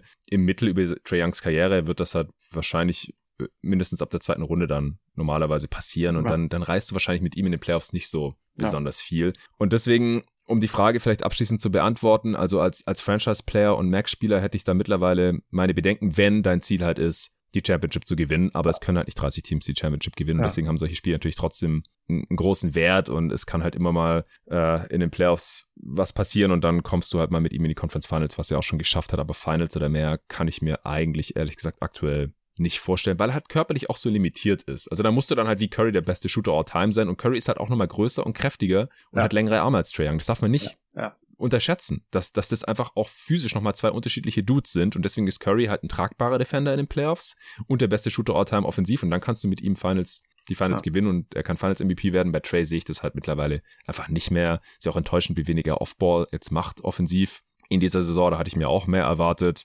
und auf der anderen Seite muss man halt sagen, wie gesagt, die, die Spieler haben trotzdem ihren Wert und deswegen, also in der Lottery würde ich ihn auf jeden Fall draften. Und ich habe bei dir rausgehört, du auch, oder? Also für, für seinen Draftjahrgang auf jeden Fall. Äh, Aber der, der Draft geht natürlich auch relativ schnell nach unten. Also da, ich glaube, in dem ganzen Draft gibt es zehn gute Spieler und dann hört's auf. Ah, Nummer, Nummer ich, also 11, ich hab's grad 12. noch vor mir. Ja, kommt halt Ja. drauf an, was man von. Also ich finde eigentlich relativ tief, muss ich sagen. Also ich hatte Ja, so nach 10 oder ab 10 dann halt äh, Gary Trent Jr. Ja. zum Beispiel, den jetzt okay, ja. ein bisschen weiter runterschieben, der ist glaube ich auch nicht so der Fan. Robert Williams halt, der ist halt sehr viel verletzt, aber wenn fit natürlich auch ein, ein ja. guter Mit Spieler. die, die Anthony Melton gibt's noch, sehe ich gerade. Genau, Hörter, Bruce Brown, DiVincenzo, äh, Doug Ah, ja. Robinson, der war, aber die Anthony Melton, genau, Grayson Allen, auch Starter bei einem Contender, ne? Kendrick Mhm. Williams. Colin Sexton sind wir beide nicht so der Fan von Nee, nee, Lonnie Walker, ja gut, aber Ja. also ist Jared Vanderbilt noch, Ja. Nee, also, also Lottery hätte ich ihn auf jeden Fall. Also gerade die, die du jetzt genannt hast, die würde ich unter ihm nehmen, außer Ja. man betrachtet tatsächlich die, die Gehälter. Wenn man halt irgendwie weiß, wenn man sagt, wir wissen, man muss Trey Young das Maximum bezahlen und bei den anderen kann man irgendwie drüber reden, dann, dann könnte man drüber nachdenken, aber ansonsten nehme ich ihn trotzdem weiter, weiter oben, wegen dem, was ich vorhin genannt habe, dass man einfach dieses, das Kopfschmerzproblem, wo kommt meine Offensive Creation her, dass man das einfach mal löst. Ja. Was ich interessant finde, dass die Dreierquote dieses Jahr so niedrig ist und ich frage mich, ob er von weiter wegwirft als sonst. Was, Hm. was mir auf jeden Fall aufgefallen ist, dass die Dreier schon sehr weit weg sind, die er nimmt. Und die müssen ja auch irgendwie weit weg sein, weil er halt so klein ist. Also das ist nochmal so ein bisschen ein Vorteil von Curry, dass er nicht ganz extrem so weit wegwerfen muss. Bei Trey ist es schon oft so, dass er ja einfach wegen der, der Körpergröße das, das nicht näher an den an die Dreierlinie rangehen kann. traurigerweise. Ja, ja, das stimmt. Das sind oft so Verlegenheitswürfe, wo er dann halt einen hochschacken muss. Er nimmt auf jeden Fall sehr viele tiefe Dreier und ja, ich glaube, da ist die Varianz auch einfach nochmal höher. Mm, ja. Ich glaube, je weiter weg vom Korb, desto höher die Varianz. Und ja. äh, wenn er da aktuell auch schlechter unterwegs ist, dann, dann geht die Effizienz halt relativ schnell baden. Okay, dann äh, kommen wir zur nächsten Frage. Und zwar vom Charlie Waffles. Der hat geschrieben, bester Pod, weiter so. Danke. Was mir besonders gefällt, ist die Ausgewogenheit. An einem Tag hast du einen Pod mit Jerry, richtiger Deep Talk und zwei Tage später etwas zu Draft Class 2023. Ja, ich glaube, mit Dennis ist ja dann auch Deep Talk, aber dann halt Draft Deep Talk. Du warst neulich bei Dennis zu Gast, also gerne auschecken. Gathering ja. Intel. Da habt ihr über die kommende Draft Class schon mal gesprochen. Ja. Zur Frage, schreibt Charlie. Also nochmal, äh, vielen Dank. Ihr erwähnt öfter, dass die Freiwurfquote ein guter Indikator dafür ist, dass der Wurf generell gut werden könnte. Gab es schon mal das Gegenmodell, also sehr schwache Freiwurfquote, aber von draußen gut bei ordentlichem Volumen. Weiter so und beste Grüße. Ja, Jerry, was hältst du vom, von der Freiwurfquote als Indikator für Dreier Shooting Ability?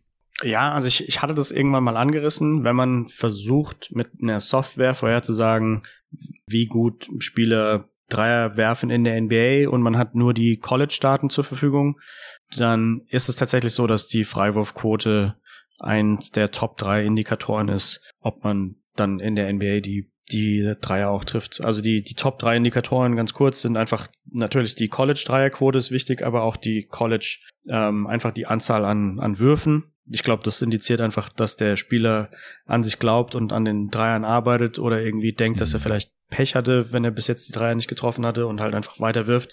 Weil er viele nimmt. Ja. Mhm. Dann das nächste, ja, am drittwichtigsten ist dann halt schon schon gleich die, die Freiwurfquote. Ich habe so ein paar Spieler rausgesucht, die in der NBA gespielt haben, die eine hohe Dreierquote hatten und eine niedrige Freiwurfquote. Da gibt's so ein paar lustige. Mhm. Christian Wood von den Mavericks ist zum Beispiel einer, der wirft 38 Prozent Dreier über seine Karriere und nur 68 Prozent seiner Freiwürfe. Mhm. Da weiß ich auch nicht genau, wo das herkommt. Ich finde, die Dreier sehen auch immer so aus, als würden sie nicht reingehen, weil, weil er oft so Rainbows wirft. Ähm, aber andererseits sind sie auch ziemlich frei, muss man auch sagen weil er halt einfach so groß ist und halt ja als Big meistens nicht wirklich außen verteidigt wird. Und ein interessantes Beispiel fand ich noch ähm, Bruce Bowen von den Spurs damals. Ja, das ist immer das Steckenpferd so. Weil der hat ja, ja nur so 10% seine Freiwürfe besser getroffen als seine Dreier. Ja, also 17. 45% Dreier, 55% Freiwurfquote oder so, ja. das hatte er auch mal, ja. glaube ich. Ich glaube, der hat auch einfach so wenig Freiwürfe bekommen, denke ich mal, über seine Karriere, weil er ja nie wirklich zum Korb gezogen ist. Und vielleicht hat er deswegen das kaum trainieren wollen, könnte ich mir vorstellen. Also ich, ich glaube, bei Bowen ist es eher so, weil man überschätzt ihn, glaube ich, ein bisschen als Shooter, weil die Quote gut war, aber er hat ja so wenig Dreier genommen teilweise. Hm. Ja, dass er gar kein so toller Shooter war, also zumindest nicht an, an gemessen an heutigen Standards. Ah. Und ja, dass er bei einem höheren Volumen einfach auch eine viel schlechtere Quote gehabt hätte und dass es dann gar nicht mehr so komisch aussehen würde. Also ich, ich habe es gerade nochmal vor mir, über die Karriere 57,5 Prozent Freiwurfquote. Das ist halt ey, so Shaq-Niveau, also echt schlecht. Aber er hat 2003 genommen. Also ja, so und über 1000 Freiwürfe. Also die, die, ja. die Sample Sizes sind genügend, um zu sagen, ja. Äh, ja. das waren halt die Quoten, die er zumindest bei dem Volumen an Dreiern, ja. also dass es halt sein Skill war. Aber auf 100 Possessions hat er nicht mal fünf genommen. Also das sind halt, da ist ja schon ein Volumen, da wirst du als Shooter heutzutage ignoriert eigentlich. Also 1,8 Dreier auf 100 Possessions getroffen. Wow, äh, das, das ist pro wenig. Spiel. Ja. Ich hatte das schon mal in irgendeinem Pod ausgegraben. Der hat nicht mal ein Dreier pro Spiel getroffen. Weißt du, das wow. ist dann halt für mich ja. auch kein, kein echter Shooter ja, so. Und so würde ich es bei ihm ein bisschen erklären. Äh, Dennis hatte, ich hatte auch Dennis gefragt, was er davon hält, weil er mal angedeutet hatte, ich weiß nicht mehr, ob es hier im Pod war oder in irgendeinem Chat, dass er mittlerweile davon abgerückt ist, die, der Freiwurfquote zu viel Bedeutung beizumessen kann ich bei Prospects auch verstehen, weil es zum einen ja auch meistens ein ziemlich kleines Sample Size ist. Also gerade bei den One-and-Done-Spielern sind wenig Spiele. Und wenn er dann noch ein paar verletzt war oder es nicht so viele Freiwürfe zieht, äh, gerade bei Shootern oder sowas, die nicht so viel zum Korb gehen, kann das ja sein. Und wenn dann, wenn die dann halt irgendwie zehn Prozent schlechter treffen, als man denken würde, würde ich jetzt auch nicht den Wurf abschreiben. Und Dennis hat halt auch gesagt, dass er Freiwürfe halt für so eine Blackbox hält, teilweise, weil es halt so psychologisch ist oder ein mentaler Aspekt des Spielers, dass man das nicht so wirklich bewerten kann. Also manche Spieler, die treffen ja einfach unerklärlich schlecht mhm. und das kann man dann halt eigentlich und die und die Technik sieht gut aus, die Dreierquote sieht gut aus. Die haben Touch, aber irgendwas stimmt halt im Kopf nicht. Da haben wir auch schon gesehen, dass Spieler, wenn die dann da irgendwas verändern, vielleicht auch mit Psychologen zusammenarbeiten, Sportpsychologen, dass die dann auf einmal 20% besser getroffen haben oder so. Also da gibt's auch Beispiele. Äh, DeAndre Jordan zum Beispiel hat das mal geschafft. Hm. Der, der hat dann immer irgendwas gesagt, bevor er den frei aufgenommen hat. Ich glaube, er hat immer den Mitspieler gefragt, ob er trifft und der hat dann Ja gesagt. Irgendwie sowas, sowas Witziges. Also da, da gibt's auf jeden Fall schon irgendwelche Tricks und ja. deswegen, ja, ich, ich würde es auch nicht unbedingt überbewerten, aber mir ist es trotzdem, ich fühle mich immer wohler, wenn ein Spieler, der als Shooter gilt, als Prospect, ähm, dann halt auch seine 80% oder mindestens 75% von der Dreierlinie trifft. Und ich gucke mir das auch mal ganz gerne mal an. Ich habe es äh, gerade auch nochmal gemacht.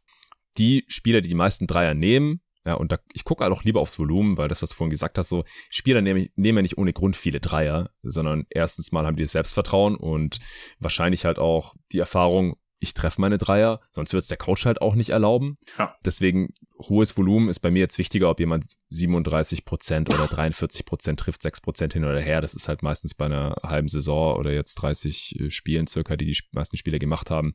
Einfach noch Small Sample Size. Wenn die 200 Dreier genommen haben und da sind halt 10 rausgesprungen oder die nehmen ein paar mehr Heaves und treffen die nicht oder sowas, dann ist es halt gleich 5 Prozent Quotenunterschied. Und ja. deswegen, ich, ich schaue halt immer, welche Spieler nehmen die meisten drei, also so richtig viele, und was haben die für Freiwurfquoten. Und es fällt halt einfach auf, wenn jemand unter 75 Prozent hat oder sowas. Die meisten haben ja. weit über 80 Prozent, 90 Prozent hier von den Top-Shootern der Liga. Und da fallen dann halt Spieler schon auf, die, die um die 70 Prozent haben. Und wenn ich da dann reinklicke, dann ist es meistens auch ein Outlier, weil die halt nicht viele Freiwürfe nehmen bisher oder sowas. Zum Beispiel Kevin Hörter ist mir jetzt aufgefallen, 69 Prozent. Gehe ich auf sein Profil, sehe ich, okay, über die Karriere 77 Prozent, letzte Saison 81 Prozent. Und der nimmt nicht viele Freiwürfe. Das, das wird sich wahrscheinlich wieder einpendeln kann man direkt rausstreichen als Outlier. Dann äh, Sam Hause, hm. 64% Freiwurfquote. Gut, es sind halt 7 von 11. Ja? Trifft der ein oder zwei mehr, ja. dann ist es äh, halt auch schon wieder hinfällig. Der ja hat halt in 545 Minuten nur 11 Freiwürfe gezogen, weil er halt nur Dreier ballert. Ja. Das ist okay. Trey Mann von den Thunder äh, trifft diese Saison nur 31% seiner vielen Dreier und nur 71% seiner Freiwürfe. Habe ich aber geschaut, in seiner Rookie-Saison hat er 79% seiner Freiwürfe getroffen und 36% seiner Dreier. Also auch hier wieder sieht bisher einfach ein bisschen nach, nach Outlier aus in den ersten 29 Spielen. Kann man auch rausstreichen. Wir hatten immer noch keinen Bruce Bone oder sowas. Äh, Kyle Kuzma trifft diese Saison nur 70 Prozent seiner Freiwürfe über die Saison, über die Karriere 72 Prozent und 34 Prozent seiner Dreier. Der nimmt wahrscheinlich ein bisschen zu viele Dreier für seinen Shooting Touch, aber halt mhm. auch 72 Prozent, jetzt nicht 65 oder irgendwie sowas. Ja. Das ist, ist auch noch okay. Trey Lyles, die Saison 70 Prozent, Freiwurfquote, 34% Dreierquote über die Karriere sind es äh, 74% Freiwurfquote. Das ist halt so das, das untere Ende, wo ja. ich dann so langsam ein bisschen in Zweifel ziehe, ob ein Spieler so viele Dreier nehmen sollte, wenn er sie dann auch nicht so besonders toll trifft, weil der Touch einfach nicht so da zu sein scheint. Genauso die Anthony Melton, der ja auch hatte ich mir nochmal angeschaut, weil ich äh, habe jetzt im Discord auch ein bisschen äh, diskutiert nach dem letzten Pod, der hier erschienen ist, als ich mit Luca halt diese besten Value Deals gedraftet habe. Er hat Merton genommen und mir hat danach das Spacing um Luca Doncic herum nicht so super toll gefallen. Und dann habe ich mir nochmal von allen Shootern, die er so gedraftet hat, halt die Quoten angeschaut und vor allem auch in den Playoffs. Und bei Merton, der hat halt in den Playoffs bisher 27 Prozent seiner vielen, relativ vielen Dreier getroffen, sind nur 15 Spiele, weil dann Memphis da teilweise auch aus der Rotation rausgefallen. Und in der Regular Season sieht's besser aus, da trifft er 37 Prozent, aber halt Freiwürfe diese auch nur 70 Prozent, über die Karriere 76 Prozent, also auch bisschen shakier, als man jetzt vielleicht erwarten würde, wenn man nur die Dreierquote der letzten paar Regular Seasons anschaut. Diese Saison trifft auch 39 Prozent. Aber ja, eigentlich, wie gesagt, über die Karriere auch im mittleren 70er Prozent Bereich von der Freiwurflinie. Joe Harris, die Saison 71 Prozent, sonst immer einer der, der besten Dreierquoten der Liga über die Karriere, 78 Prozent Freiwurfquote. Ich habe ihn auch nie so ganz als Top-Shooter gesehen, weil er einfach für mich da nicht ganz das nötige Volumen hat. Über die Karriere halt 9 Dreier auf 100 Possessions. Äh, die besten Shooter nehmen halt so 12, 13, 15 Dreier auf 100 Possessions. Und deswegen passt es für mich auch ins Bild, dass er nicht 80 Prozent über die Karriere trifft. Und in dieser Saison sind es halt 12 von 17. Auch hier wieder trifft er ein, zwei mehr. Ist er wieder sofort in seinem Karriereschnitt. Und so ist es eigentlich, so kann man das eigentlich bei, bei allen Spielern machen. So, es, es, ja. es gibt für mich halt nicht diesen Spieler, der unter 70 Prozent konstant seiner Freiwürfe trifft und trotzdem ein guter Shooter ist und viele Dreier nimmt. Also es ja. existiert für mich halt einfach nicht in der NBA. Also ich, ich wüsste keinen. Ich finde also keinen. Also ich, ich, ich sehe hier zwei, die für ihre Karriere ähm, über 39% Dreier treffen und unter 70% Freiwürfe. Mhm. Das wäre einmal John Conchar von den Grizzlies. Ja, kurze Karriere bisher noch, ja. Ja, ja, bei beiden, bei beiden auf jeden Fall. Und Conchar hat jetzt, der spielt ja jetzt auch schon seit drei, vier Jahren in der NBA, hat insgesamt 100 Freiwürfe genommen. Also selbst da kann man wahrscheinlich ähm, auch Sample Size beanstanden. Auf jeden Fall. Und der andere ist Utah Watanabe, der wirft mm. 39,5 Prozent Dreier und nur 6, äh, sorry, 67 Prozent Freiwurfquote, aber auch wieder nur mit 102 Freiwürfen in der gesamten Karriere seit 2018, 19. Also ähm, ja, ich, ich glaube, die beiden sind aber auch, denke ich, in die NBA gekommen, wissend, wir ballern einfach nur Dreier. Wenn wir überhaupt irgendeinen Wurf nehmen, wir werden wahrscheinlich so gut wie nie dribbeln. so kommt so ja. mir so ein bisschen vor. Und ähm, ich komme eh nicht an die Linie und deswegen trainiere ich einfach Dreier bei, mit jedem einzelnen Wurf, den ich, den ich auf dem Court irgendwie nehme. Insofern. Ja, ja, und wenn die halt drei Freiwürfe mehr treffen, dann sind sie über 70 Prozent. Ja, ja. Und dann hat sich das auch wieder erledigt. Also ich, ich würde echt die Grenze, die absolute Grenze bei 70 Prozent ziehen und für richtig gute Shooter eher bei 80. Ja. Und die ganz krassen haben meistens halt 85 Prozent, 88 Prozent, 90 Prozent Wurfquote. Weil du brauchst einfach diesen Touch. Wenn du so viele Dreier nimmst in der besten Liga der NBA, dann brauchst du halt einen gewissen Touch und das zeigt sich ja. normalerweise auch in der Freiwurflinie. Und das ist dann, wäre dann auch seltsam oder kommt anscheinend nicht vor, dass Spieler halt eiskalt von der Dreierlinie treffen und dann, wenn sie an der Freiwurflinie stehen, wissen auf einmal nicht mehr, was sie tun und bricken alles. Das, das sehen wir eigentlich eher bei den, bei den Big Men, die immer angeblich im Training 80, 90 Prozent oh, ihrer ja, Freiwürfe ja. treffen und dann an der Freiwurflinie im Spiel auf einmal nur noch 50 oder so. Alright, dann haben wir die Frage auch beantwortet. Wir kommen zur Frage vom Christoph Itschak. Er schreibt, hallo ihr beiden, das wohlverdiente Lob spare ich mir. Ihr wisst schon, dass ihr das All-NBA First Team im deutschen NBA Podcast Game seid. Ja, er sagt, er spart sich das Lob und dann haut er das krasseste Lob raus. Danke, Christoph. Nun zu meiner Frage. Ich weiß, dass es noch früh in der Saison ist, aber wen seht ihr derzeit als Top-Favoriten im Westen? Während ich im Osten mit Boston und Milwaukee zwei klare Titelfavoriten sehe, traue ich im Westen keinem Team wirklich zu, vier Serien zu gewinnen. Bei Phoenix und den Clippers werden mit Chris Paul bzw. Kawhi Leonard sowie Paul George wahrscheinlich wieder wichtige Spieler in den Playoffs verletzungsbedingt zum ungünstigsten Zeitpunkt fehlen. Dan wird meiner Meinung nach aufgrund der Defense keine Chance auf die Finals haben. Bei den Warriors ist der Supporting Cast für Curry derzeit einfach nicht gut genug. Die Frage kam noch vor der Curry-Verletzung. Anmerkung von mir. Die Grizzlies und Pelicans sind zu unerfahren. Wenn ihr auf ein Team im Westen Geld setzen müsstet, wer wäre dieses Team. Und ich habe mir gedacht, wir nehmen es jetzt einfach mal zum Anlass, um ein bisschen über die Parität in der Western Conference, die wirklich ja nie dagewesene Ausmaße annimmt. Kevin Patton hat neulich einen Artikel auf ESPN veröffentlicht. Da war es seit den späten 70ern, war zu diesem Zeitpunkt in der Saison, also kurz vor Weihnachten, äh, gab es kein Team mehr im Westen, das noch keine 20 Siege hatte, war, glaube ich, die Statistik. Also, mhm. man kann mitnehmen, es war schon lange nicht mehr in der NBA in der modernen NBA noch nie zu diesem Zeitpunkt in der Saison so ausgeglichen. In der Regular Season zum einen. Es waren jetzt auch schon vier verschiedene Teams oder so auf eins im Westen, unter anderem die Denver Nuggets, die ich bei unserem ersten Western Conference Power Ranking Update mal auf eins hatte. Äh, aber halt auch die Pelicans und, und die Suns, die du da auf eins hattest damals. Und die Grizzlies äh, zwischenzeitlich. Und auf der anderen Seite, wenn ich jetzt an die Playoffs denke und an den Finals Run und jetzt mich mal gar nicht so sehr auf die Regular Season stütze, trotzdem einfach so rein konzeptionell, ich, ich sehe jetzt auch nicht so den klaren Contender. Ich habe mit Luca neulich über die Auswirkungen der Verletzung von AD und Curry gesprochen. Da habe ich gesagt, dass es jetzt schon super schwer wird für die Warriors zum Beispiel, noch die Championship zu holen, also den ja. Titel zu verteidigen, weil sie voraussichtlich einfach kein Heimrecht haben werden in keiner Serie. Also alle, man kann bei allen Teams irgendeinen Grund finden, wieso sie eigentlich nicht in die Finals kommen sollten, einfach wenn man sich die historischen Parameter anschaut. Aber ein Team wird es ja werden. Ein Team aus dem Westen muss ja in die Finals kommen. Das heißt, wir werden wahrscheinlich irgendwas sehen, was es vorher noch nicht gab. Oder ein Team fängt sich noch und ist dann zum Start der Playoffs in klassischer Contender-Form. Also so, der Witz ist ein bisschen, dass durch dieses Machtvakuum, das es gerade gibt, plötzlich Teams mit klassischen Schwächen, dass die halt die Gunst der Stunde nutzen könnten und eben genau deswegen durchaus gut Chancen auf die Finals haben. Und mir ist es trotzdem sehr schwer gefallen, mich jetzt für ein Team zu entscheiden, auf das ich tatsächlich Geld setzen würde. Ich, ich würde auf kein Team zum jetzigen Zeitpunkt wahrscheinlich Geld setzen. Es sei denn, die, die Orts, also die, die Wettquoten sind jetzt übertrieben hoch, gerade bei einem Team, wo ich mir ganz gute Chancen ausrechnen würde. Da habe ich auch noch reingeschaut, da kommen wir dann gleich zu. Erstmal, Jerry, was, was hältst du gerade von der Parity in der Western Conference und, und wie siehst du da, wie die Teams aufgestellt sind, mal so allgemein für einen Finals Run. Ja, ich, ich habe auch einen ähnlichen Tweet getweetet, also was dann Pelton in dem Artikel zusammengefasst hat. Ich glaube, vor einem Monat oder so gab es neun Teams mit sechs oder sieben Niederlagen. Mhm. Irgendwie von, von Platz eins bis, bis neun eben. Und dann haben manche Leute zu mir zurückgetwittert, so, hey, das ist einfach früh in der Saison und das wird sich, das wird sich noch irgendwie so voneinander wegschieben, aber das ist ja auch nicht wirklich passiert. Mhm. Ich find's lustig, ich find's super ich finde es viel angenehmer, als wenn jetzt irgendwie die Warriors da total durchmarschieren würden ja, oder irgendjemand anderes. Ja. Und ich sehe es genauso. Also da, das öffnet einfach so ein bisschen das Fenster, dass irgendwelche Teams sich da reinschieben können, die, die vielleicht irgendwo Schwächen haben und äh, jetzt eben ja die, die Gunst der Stunde sozusagen nutzen. Ähm, ich glaube, die Frage war so formuliert, dass man die gleiche Wettquote bekommen würde für egal auf welches Team man jetzt wettet. Und Dementsprechend würde ich da das so beantworten, dass man ja. eigentlich auf die Clippers wetten müsste, weil die von Vegas im Moment die beste Wahrscheinlichkeit zugerechnet bekommen, dass sie die, die, die Finals erreichen.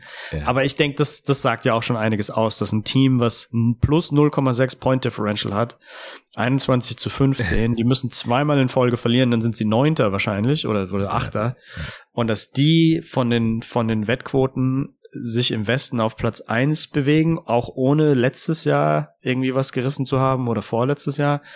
Das sagt ja schon sehr, sehr viel aus. Ja, vorletztes Jahr waren sie immer in den Western Conference Finals, aber ohne ja. Kawhi dann. Ja. Und äh, dann gegen die Suns rausgeflogen und haben deine Mavs äh, geschlagen. Zweimal, äh, Wenn ich dran erinnern darf. Ja.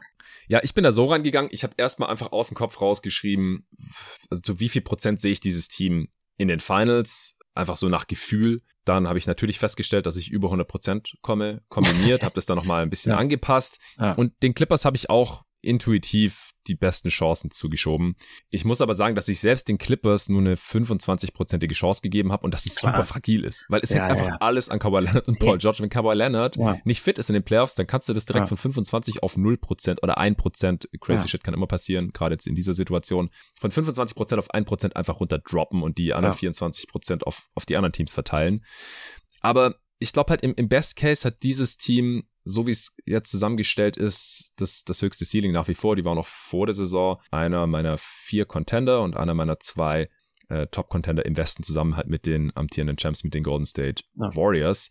Die habe ich, wie gesagt, komplett abgestraft, weil die, die stehen ja jetzt schon so weit unten in der Tabelle und es wird ohne Curry halt sicherlich nicht besser werden. Und je nachdem, wie lange der halt ausfällt, ja. müssen die übers Play-In und haben in keiner einzigen Runde Heimvorteil und es hat einfach noch nie ein Team die Championship geholt äh, in der modernen NBA, die nicht in mindestens einer Runde Heimvorteil hatten. Und das letzte Team, das es geschafft hat, waren die Rockets in, in den 90ern. Mm. Und es ist halt auch das einzige ah, Team. Ja. Also einfach ja. die einzige Ausnahme. Also die Warriors wären ja. das zweite Team. Es kann natürlich sein, dass jetzt in dieser Situation, dass ein Team zum ersten Mal schafft in diesem Jahrtausend. Die Chancen stehen wahrscheinlich besser als jemals zuvor. Luke hat auch gesagt, die Warriors, ähm, wenn die fit sind zum Start der Playoffs, dann sind sie für ihn wieder der Favorit. Aber die Wahrscheinlichkeit ist halt relativ gering. Also ich würde sie, glaube ich, in jeder einzelnen Serie vielleicht favorisiert sehen oder zumindest mit sehr guten Chancen, ja. aber dass du halt viermal in Folge auswärts eine Serie gewinnst, vor allem wenn du auch in der Regular Season so sackst auswärts, die stehen jetzt bei dreimal, ne? Also, also drei und 16. Ja. Ja, genau, ja. dreimal, um in die Finals zu kommen, viermal, um ja, den Titel zu gewinnen. Ja, ja, du hast recht. Und da muss man ja auch im Play-In erstmal ja. gewinnen ja, ja, äh, und auch zweimal, weil die Warriors sind gerade auf 10, also wenn, wenn man jetzt halt von Stand heute ausgeht und im Westen ist es wirklich alles relativ nah beieinander, aber das, das sieht halt gerade alles nicht gut aus. In einem Spiel kann alles passieren, vorletzte Saison sind die Warriors ja auch im Play-In rausgeflogen, dass es einfach super unwahrscheinlich gerade ist, rein, rein mathematisch, rein rechnerisch, dass, die, dass die Warriors in die Finals kommen. Also ich habe noch gesagt, den Pot 3% gebe ich ihnen noch für die Championship. Ähm, und um in die Finals zu kommen, habe ich ihnen 7,5 Prozent im Endeffekt gegeben. Äh, wie siehst du es gerade mit den Warriors? Ich finde, ich finde es krass, dieses Split von den Heimniederlagen und den, den Auswärtsniederlagen. Ja. Ähm, also die, die haben ein schlechteres Auswärts äh, Sieg-Niederlagen-Verhältnis als die Detroit Pistons. Das muss man sich mal auf die Zunge zergehen lassen. Team der NBA hat weniger ja, Auswärtssiege. Auswärtssiege. Oder, oder genauso wenig. Ja. Alle haben mindestens vier. Ähm, Warriors haben drei. Was ich noch kurz sagen wollte, also dieses, ähm, diese 25 Prozent, die du bei den Clippers hattest, ich glaube, die werden auch ziemlich genau impliziert von der Vegas-Wettquote. Also die sagen, hm. man kriegt plus 850, also so ungefähr 8,5 zu 1, wenn man auf die Clippers wettet für den Titel. Und ich denke, da kann, das muss man dann nochmal halbieren, weil da ist ja der, der Titel mit drin, nicht nur das Erreichen ja. von dem, ähm, von den Finals. Und äh, dementsprechend bist du dann bei 4 zu 1 oder so. Ja, hast du die Finals-Odds auch vor dir? Ich habe welche gefunden bei einem deutschen Anbieter. Ich sag natürlich nicht welcher. Keine Schleichwerbung hier. Ich habe 4,5 jetzt hier vor mir. Also das kommt ja auch ziemlich genau hin. Ja, ja, ja, genau. Ja, und ich, ich denke, also die, die Odds, die ich vor mir habe, die sind auch einfach alle sehr, sehr ausgeglichen, dass man dann Phoenix irgendwie so 12 zu 1, Warriors irgendwie so um die 10 zu 1, Memphis 13 zu 1, Denver 13 zu 1. Die liegen einfach alle so nah beieinander.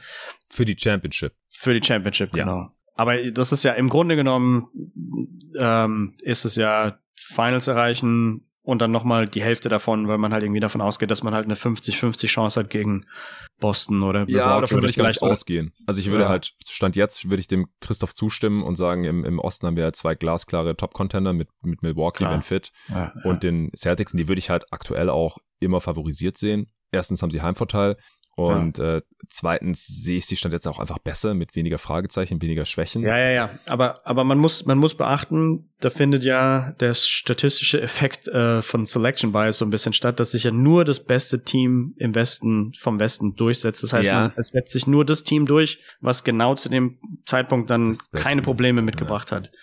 Und dann ist man wahrscheinlich wieder fast auf dem Level von den Celtics, mal von dem Heimvorteil natürlich abgesehen. Ja, da habe ich drüber nachgedacht, wegen, wegen meiner Warriors-Aussage. Aber ich glaube halt auch, dass ein imperfektes Team durch diesen Westen durchkommen kann, aus genannten Gründen. Die Chance hm. ist wahrscheinlich dann halt höher, dass sie zu dem hm. Zeitpunkt klicken und ja, fit sind. Ja. Aber im Schnitt würde ich halt trotzdem immer den Osten favorisieren. Stand. Ja, jetzt und deswegen sehe ich daran keine 50-50 Chance mehr, aber ich, ich, ich sehe natürlich deinen Punkt, klar. Ja, ja, ja.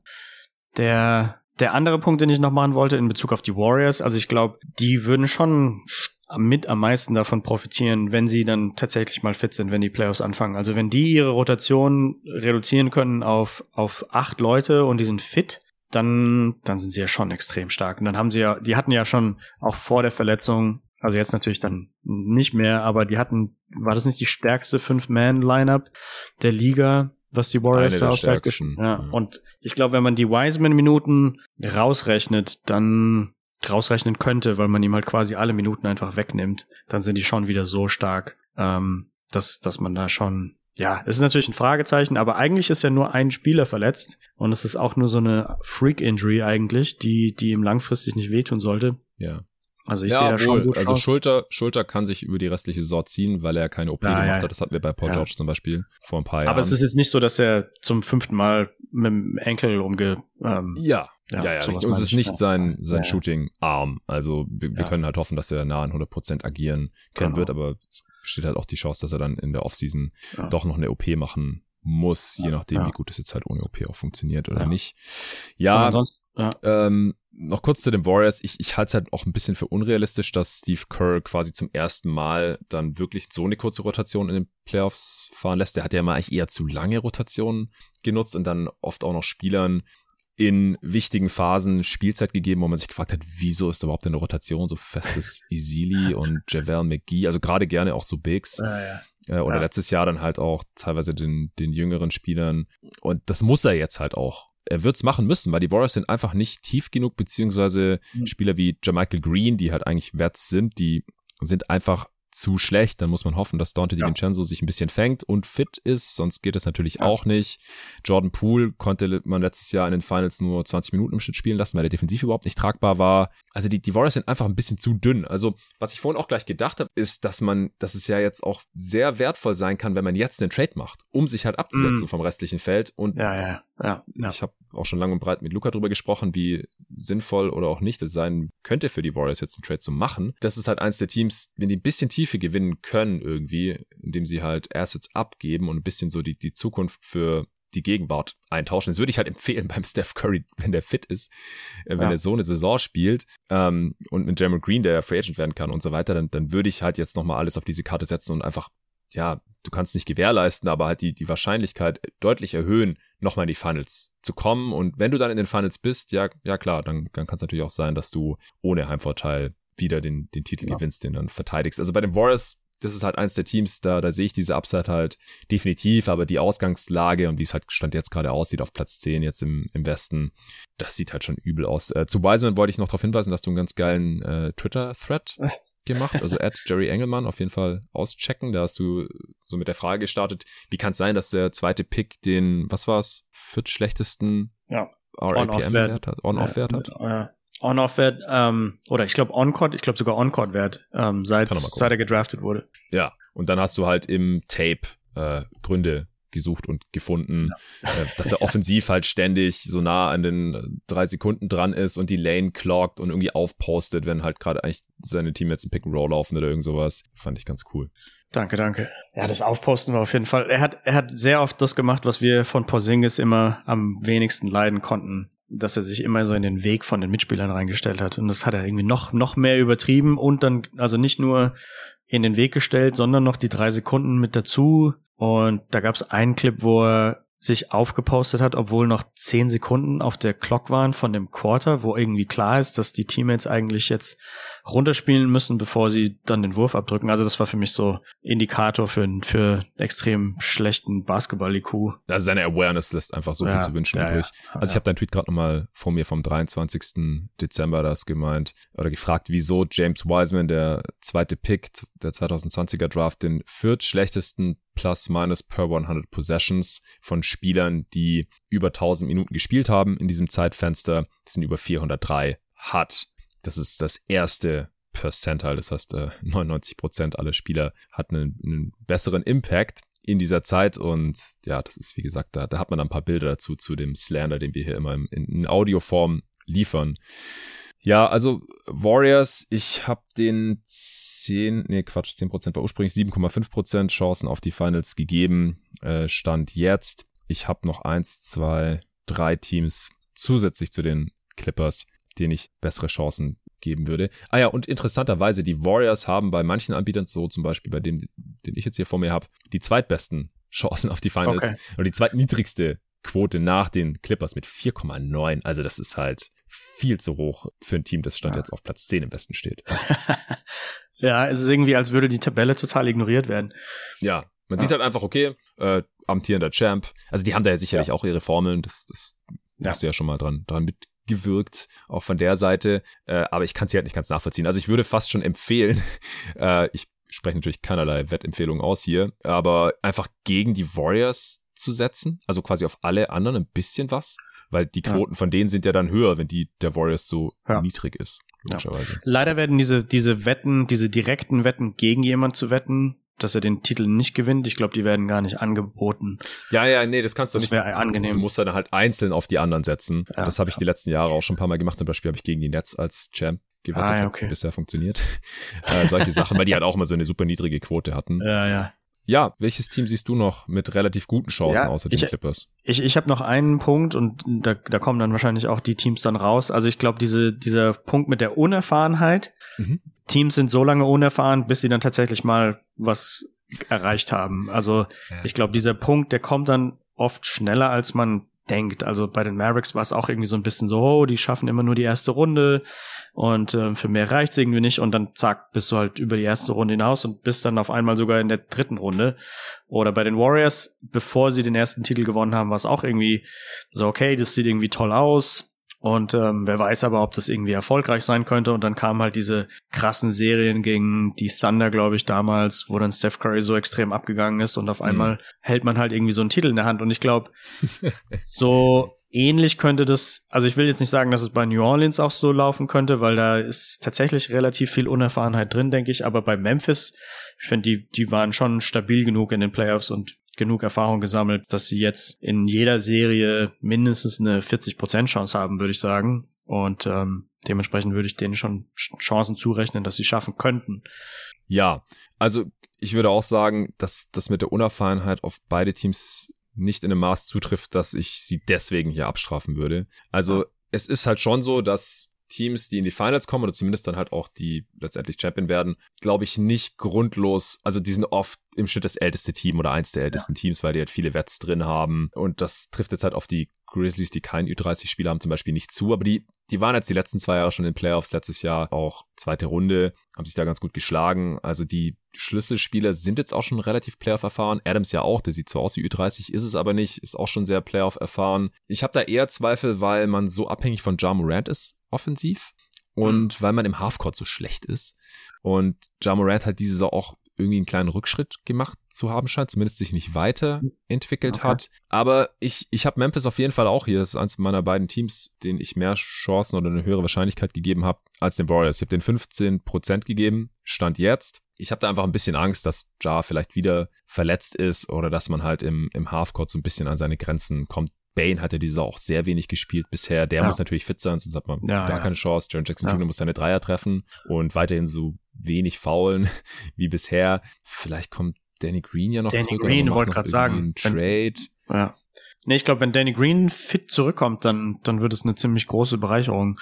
Weil der, der hat ja extrem viel Playoff-Erfahrung. Der hat ja, ja. zwei Titel, ja. Das wäre der einzige dann. Und ähm, vom Spielertyp auch extrem wichtig im, im Western Conference. Ja, der schien halt auch schon vor seinem Kreuzbandriss einigermaßen ja, durch zu sein. Ja, ja, und deswegen würde ich mir da nicht mehr allzu viel erhoffen. Ähm, ich, ich denke fast, dass wenn die Grizzlies jetzt einen Win-Now-Move machen würden, dass sie das halt näher an die Finals bringen könnte, weil 15 Prozent ähm, ist wahrscheinlich mehr als, als sonst in jedem Jahr. Also wie gesagt, normalerweise würde ich jetzt eher nicht als Finals-Anwärter sehen, aber dieses Jahr ist es durchaus drin. Bei den Pelicans, die können wir vielleicht auch noch kurz hier abhandeln da ist halt so, wir haben Zion noch nie in Playoffs gesehen. Ich bin da echt sehr gespannt drauf, wie der darauf reagiert, wenn wirklich gegen ihn gegameplant wird und er halt nicht mehr so easy in die Zone kommt, weil er nimmt einfach keine Jumpshots und hat da nicht so wirklich die Counter-Moves, sondern er kommt einfach in der Regular Season die ganze Zeit zum Ring.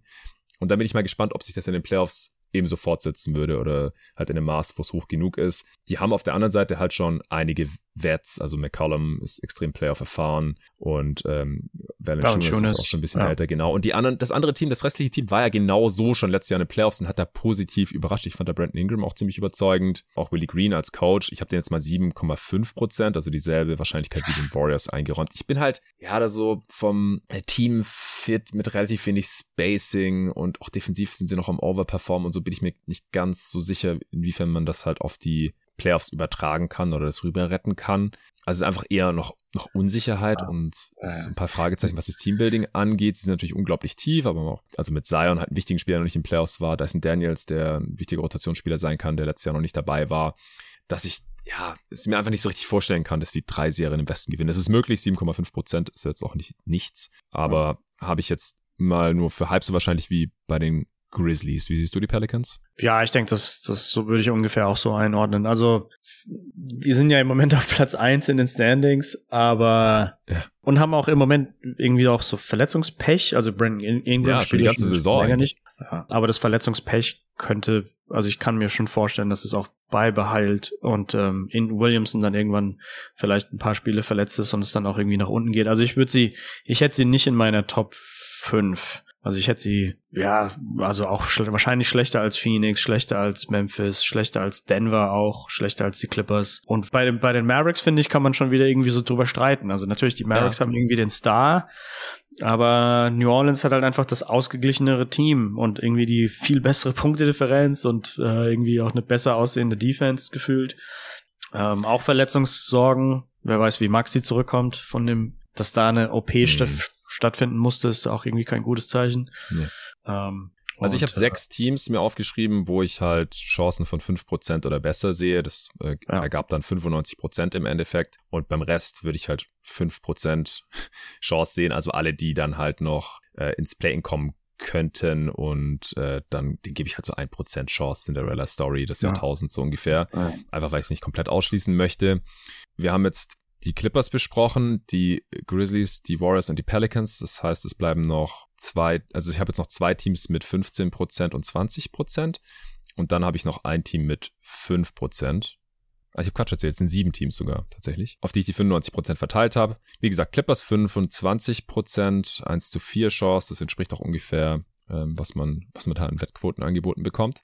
Auf zwei habe ich tatsächlich die Mavs mit 20% und das ist wow. deutlich deutlich höher als die Wettquote, die ich hier gefunden habe. Die haben eine 14er Quote gerade. Also das wäre umgerechnet wow. so 7% oder sowas, wo ich jetzt halt ja. halt die Warriors und Pelz habe. Ich glaube, die Mavs sind, was du ja vorhin auch schon angesprochen hast, mittlerweile erfahren genug. Doncic auch, der hat einfach mittlerweile alles gesehen und wir haben gesehen, dass er fast alles lösen konnte.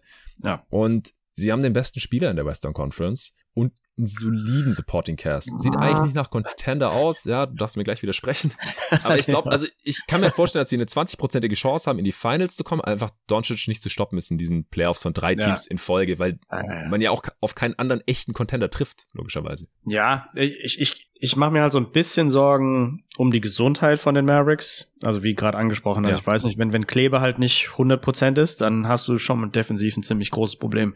Du hast ja insgesamt auf den Big-Positionen irgendwie so ein Problem, weil Paul jetzt auch irgendwie ab und zu nicht spielt oder halt auch nicht stretchen kann, auch gegen viele der, der richtig guten Bigs in der Liga teilweise auch eher schlecht aussieht. Ähm, Christian Wood defensiv manchmal gut, manchmal schlecht. Ist auch die Frage, Christian Wood hat, wie viele Playoff-Serien hat der in seiner Karriere gespielt? Ich glaube null. Ich glaube null, ja. Ja. Der war ja immer nur bei schlechten Teams. Ja, das ist wahrscheinlich auch nicht das beste Zeichen, auch wenn es im nee. Moment bei ihm ziemlich gut läuft. Aber so ein paar Serien hätte man dann doch irgendwie ganz gern gesehen. Ja. Und ja, ich, ich glaube, dann kommt es auch so ein bisschen aufs Matchup drauf an. Also bei Memphis könnte, wenn Memphis gegen Dallas spielen würde, das wäre natürlich ein geiles Matchup, aber ich könnte mir so ein bisschen vorstellen, dass Memphis die einfach so in Grund und Boden rennen. Also, dass sie versuchen, so viel Fastback zu laufen wie möglich und dass es dann konditionell problematisch wird. Bei den Clippers, das ständige Problem, was die Mavericks hatten, ist, dass sie also mit die besten Verteidiger haben, die man halt gegen Luca stellen kann. Auch wenn Luca dann immer noch ziemlich gut aussieht und seine Zahlen hat, hat er halt nicht diese extremen Überfliegerzahlen, wenn er gegen Kawhi und gegen Paul George spielen muss.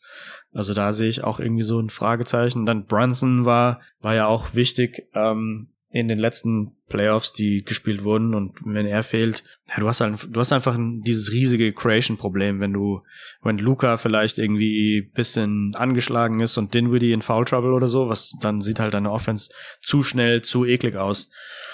Also ja, ich, ich habe sie auch in den Top 4, 5 der Western Conference, aber sie haben für mich so ziemlich die gleichen Chancen wie, wie halt viele anderen, die da mitschwimmen, in, inklusive Denver zum Beispiel. Ja, also ich, ich glaube, ich würde sie halt ja immer leicht favorisiert sehen gegen die meisten Teams, außer vielleicht gegen die Clippers, wenn die fit sind. Aber haben wir ja vorhin schon gesagt, das ist ein großes Wenn. Ja oder die Warriors, ähm, wobei die halt auch nicht mehr die Tiefe haben. Also ich glaube, den Warriors tut's einfach so weh. Ich, ich wiederhole mich hier langsam im Pod, dass, dass sie nicht mehr Gary Payton haben, dass sie nicht mehr Otto Porter mhm, haben, die ja. auch jetzt verletzt sind. Klar, das würde ihnen jetzt in der Regular Season nichts, nichts helfen, wenn man die einfach dahin teleportieren würde. Aber in den Playoffs darf man halt den Wert von denen gar nicht unterschätzen. Selbst ein Bielitzer, der weg ist. Also, ja, das äh, schwächt sich schon alles ungemein, meiner Meinung nach. Ja, dann habe ich noch meine Phoenix Suns mit 15%, genauso wie Memphis.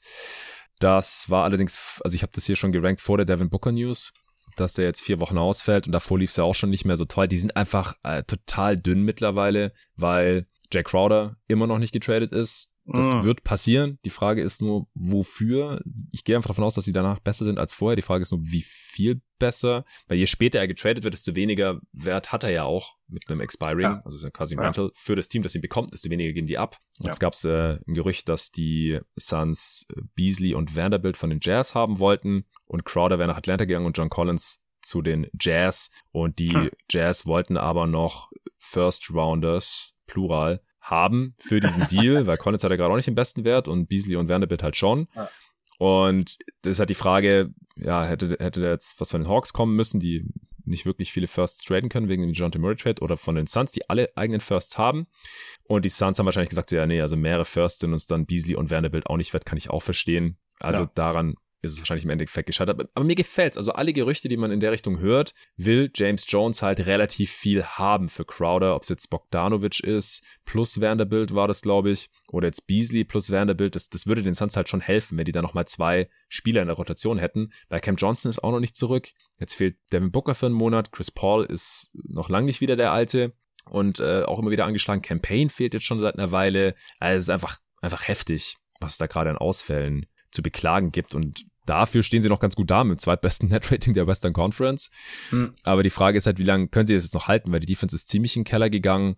In den letzten Wochen Offense äh, konnte sich äh, halten in der Top 5, Top 3 so. In, in der Range stehen jetzt gerade auf Platz 5 mit 20 Siegen. Aber kann man es vielleicht hier auch nochmal raushauen. Das ist einfach so eng da oben. Die Pelicans, hast du vorhin gesagt, sind auf 1 gerade mit demselben Record wie die Nuggets. Pelz haben jetzt aber viermal in Folge gewonnen, Nuggets verloren. Beide stehen bei 22-12. Die Grizz auf 3 mit 20 Siegen. Die Suns haben auch 20 Siege auf 5. Die Clippers haben 21 Siege, sind dazwischen auf 4. Äh, dann kommen die Kings mit 18 Siegen und 15 Niederlagen. Dann ist man noch raus aus dem Play-In. Also ich übrigens keine Chancen auf die Finals, deswegen habe ich sie noch nicht erwähnt. Äh, dann die Mavs sind jetzt auf dem Play-In-Platz gerade, aber mit 19 Siegen. Also die haben ein Spiel mehr gewonnen, aber auch eins mehr verloren, sind daher näher an einer ausgeglichenen Bilanz als die Kings. Dann die Blazers, auch 18 Siege wie die Kings, aber eine Niederlage mehr, sind auf 8. Jazz 19 und 18 auf 9 und die Warriors mit der ausgeglichenen Bilanz von 18 und 18 auf 10. Also die haben, die Warriors haben nur vier Siege weniger als die Pelicans und sechs Niederlagen mehr. Also vier Siege trennt hier Platz 1 von Platz ah. 10. Das ist unfassbar nah beieinander. Und die Wolves sind auch nicht so weit dahinter mit 16 und 19. Und selbst die Thunder mit 15 und 19 auf Platz 12 haben nur sieben Siege weniger als die Pelicans auf 1. Ah. Das ist echt ah. so, so krass. Und deswegen kann es halt für die Suns auch relativ schnell noch nach unten gehen hier, wenn äh, da nicht bald ein paar Leute fit werden oder die einen Trade machen. Ja. Wenn sie dann aber einigermaßen komplett in die Playoffs gehen und dieser Trade halt passiert ist, Cam Johnson ist wieder am Start, Booker ist wieder am Start, Chris Paul hat sich vielleicht ein bisschen gefangen, aber ja, mit dem rechne ich ja schon gar nicht mehr so richtig in den Playoffs, deswegen sehe ich nach wie vor auch keine Chance auf den Titel, aber weil der Westen halt so weit offen ist, sehe ich halt eine 15-prozentige Chance, dass sie halt wieder in die Finals kommen, wie vor zwei Jahren, weil das Team ist nicht wirklich schlechter aufgestellt als das Team vor zwei Jahren, ja, finde ja. ich. Ich glaube, bei den, bei den Odds kann man auch dazu sagen, dass in den letzten Jahren Vegas da auch extrem oft daneben lag und dass man deswegen halt einfach diese, diese, ähm, ja, diese, diese zu, diesen großen Zufall oder diese Ausgeglichenheit irgendwie so ein bisschen hinnehmen muss.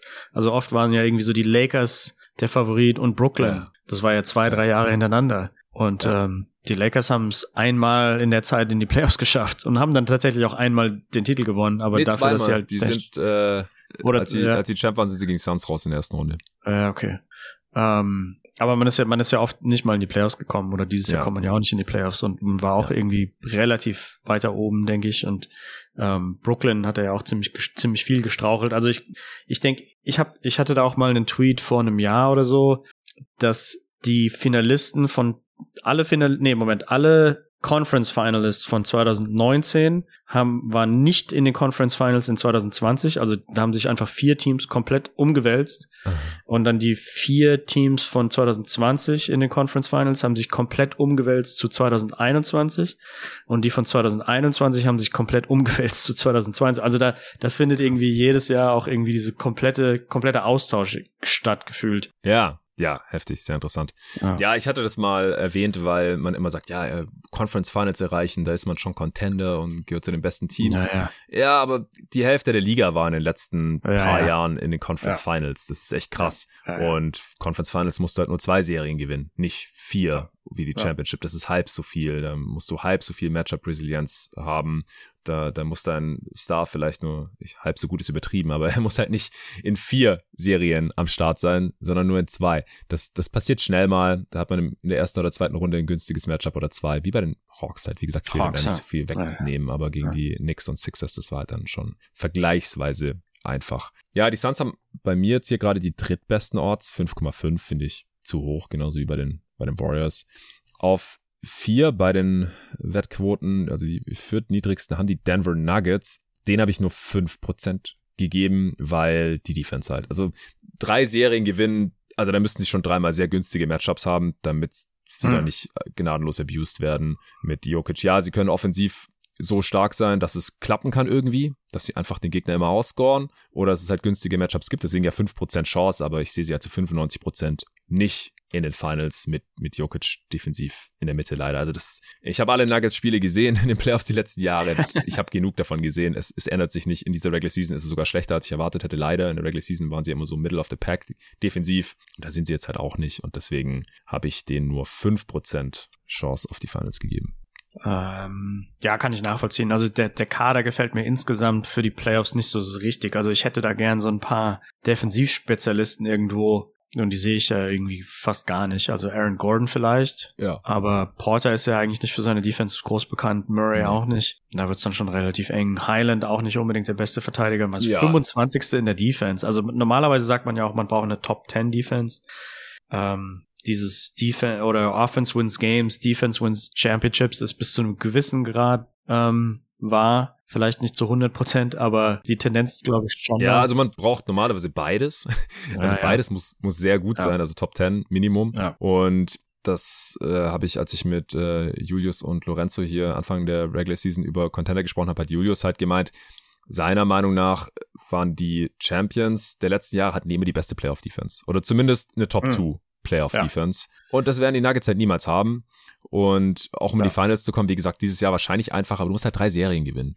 Und das, das will ich halt erstmal sehen, dass es mit Jokic in der Mitte geht. Wie gesagt, ich, ich schließe nichts aus, aber nur 5% Chance damit, noch ein bisschen niedriger als Warriors, ähm, bei denen es halt in erster Linie an der Tiefe und an der Platzierung liegen wird. Bei den Pelicans äh, so ein bisschen am, an der Teamzusammenstellung und dass ich halt erstmal noch sehen will, wie Zion gegen drei verschiedene Playoff-Defenses funktioniert. Dann, wie gesagt, die Grizz und Suns mit jeweils 15%, Mavs mit 20%. Das, das wäre jetzt hier der beste Value-Deal bei den Wetten, weil, wie gesagt, die Wettanbieter, die sehen das sehr viel unwahrscheinlicher an. Äh, ja, der Kader hat Lücken. Sonst hätte man mit Doncic aus meiner Sicht eine sehr viel höhere Wahrscheinlichkeit, in die Finals zu kommen, in diesem relativ ausgeglichenen Westen, weil er halt in jeder Serie der beste Spieler sein dürfte oder könnte, es sei denn, wie gesagt, man trifft wieder auf die Warriors oder die Clippers mit Kawhi in Terminator-Form. Und dann halt, wie gesagt, die Clippers, die sind halt, wenn Kawhi fit ist, ganz, ganz ekliges Matchup und halt meiner Meinung nach für die Playoffs wie gebaut. Aber wir haben ihn bisher einfach auch noch nicht so viel in dieser Regular Season in, in dieser Form gesehen. Aber mit ihm auf dem Feld rasieren die Clippers auch wieder abnormal. Bisher auch in, in Small Sample Size, was mich da auch so ein bisschen bekräftigt. Hast du jetzt noch was zu dem Thema? Nee. Sehr schön. Ja, also wie gesagt, im, im Vakuum Clippers, äh, wenn, wenn die Quoten auf alle Mannschaften gleich wären, wie du es ja vorhin genannt hast, dann Clippers höchste Chancen und der beste Value Deal, gerade auch wenn ich hier nicht niemanden zum Wetten animieren möchte, äh, dann wären das die Mavs gerade. Und, oder halt gegen die Warriors, weil da die Quote viel zu hoch ist aus meiner Sicht. Gut, Nächste Frage, wir haben noch ein paar. Walter Stengel, er schreibt Hi Jonathan und Jerry. Vorab großes Lob für eure bisher gemeinsamen Pots. Jerry bringt eine super interessante Insider-Komponente mit rein. Vielen Dank. Deswegen heute mal eine Frage an ihn. Für welche Franchise würdest du, wenn du jetzt frei aussuchen könntest, am liebsten arbeiten? Also vielleicht das für dich spannendste Projekt, beziehungsweise wo du deine Analytics-Skills am liebsten einbringen würdest. Macht weiter so und viel Spaß in der Sonne at Jay das kann jetzt an dich oder mich gerichtet sein, hier offen gelassen. ich glaube an dich. Äh, viele Grüße, Walter. Ja, vielen Dank, Walter. Ich finde die Frage auch sehr spannend, aber beantworten kannst die einzige und allein du, Jerry. Was ist dein Favorite Landing Spot in der NBA, rein hypothetisch? Ähm, ja, ich, ich würd, müsste so ein bisschen differenzieren, äh, wobei die Antwort jetzt wird jetzt wahrscheinlich am Anfang ein bisschen komisch, aber die Frage ist, muss ich vor Ort arbeiten oder nicht? Weil wenn ich vor Ort arbeiten müsste, dann würde ich ganz klar antworten Toronto Raptors, weil ich Kanada den USA vorziehen würde. Ah, okay, warum? Ähm, ja, in den USA läuft, glaube ich, einfach ziemlich viel falsch im Moment. ähm, also wenn ich mir auch schon wieder die, den Gouverneur von Texas anschauen muss, der wiedergewählt wurde, obwohl vor zwei Jahren was weiß ich, wie viele hundert Leute gestorben sind, weil das Stromnetz in Texas zusammengefallen ist, weil es irgendwie privatisiert wurde, damit man mehr, mehr Geld einsacken kann. Und dann hat er irgendwelche mexikanischen Einwanderer der demokratischen Kandidatin irgendwie so per Helikopter vors Haus Ja, das habe ich auch gesehen. Ja, es ist so unmenschlich. dass, dass, dass so Leute auch noch wiedergewählt werden, finde ich auch irgendwie nochmal ähm, ja, da, da lange ich mir teilweise schon ziemlich an den Kopf. Ja, und, und die Copy and Pasted Tweets, äh, was du retweetet hast, habe ich auch vorhin Ach, gesehen. ja, ja, ja, ja. Ähm, immer, immer derselbe Tweet, wenn es irgendwo ein Shooting gab. Ja, also ja, allein schon, dass es ja, so viele Shootings überhaupt gibt und dann Thoughts and Prayers. Thoughts aber, and Prayers aber, ist die Lösung, ja, genau. genau. Ja, Gott. Ja. Ähm, insofern ist Kanada, die, die Leute sind, also nicht, dass ich die amerikanische, Amerikaner unsympathisch finden würde. Ich finde die meisten Amerikaner auch sehr sympathisch. Aber mhm. die Kanadier sind noch mal einen Tick sympathischer. Und ich glaube, Kanada als Land geht mir auch ein bisschen mehr rein. Da geht es ja. irgendwie ein bisschen mehr um äh, so Wintersport und Wandern, was mir alles Spaß macht.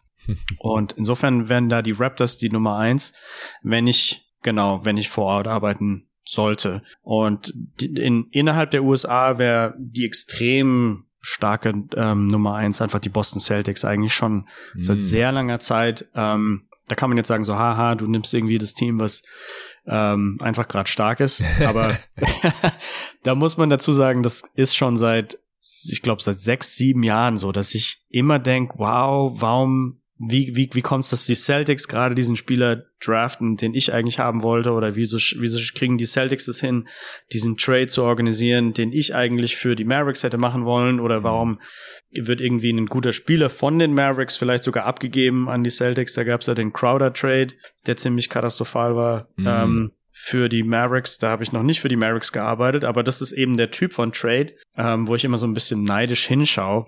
Und die haben, die, die Celtics haben in den letzten, ich würde sagen, in den letzten acht Jahren gab es, glaube ich, ein, zwei Saisons, wo ich gedacht habe, hm, okay, jetzt gefällt es mir irgendwie nicht so sehr, was ihr macht. Irgendwie hat da scheint ja dann jemand Neues das Ruder in die Hand genommen zu haben und es scheint irgendwie nicht ganz so schlau. Aber das war vielleicht so ein, so ein ein, zwei Jahres Aussetzer und davor war es drei, vier Jahre lang fast nah perfekt am, äh, also nah dran am perfekt sein, perfekte Entscheidung und auch seitdem wieder, also dass man ähm, also die letzten drei Jahre, was da gemacht wurde, was da gedraftet wurde und wie man sich das Team zusammengebaut hat und die Trades, die man da organisiert hat. Und dann, dann kenne ich auch innerhalb der Organisation noch, noch ein paar Leute. Das ist ein kleines Plus. Mhm. Ich kenne den Assistant GM relativ gut, der, wenn er nicht so ein völliger Boston-Narr wäre, dann hätte der auch schon bei vielen anderen Teams einen richtigen GM-Job bekommen. Mhm. Also der, das ist auch offiziell. Das ist der Mike Zarin der bei Atlanta den GM-Job hätte haben können und ich glaube bei noch einem anderen Ostteam.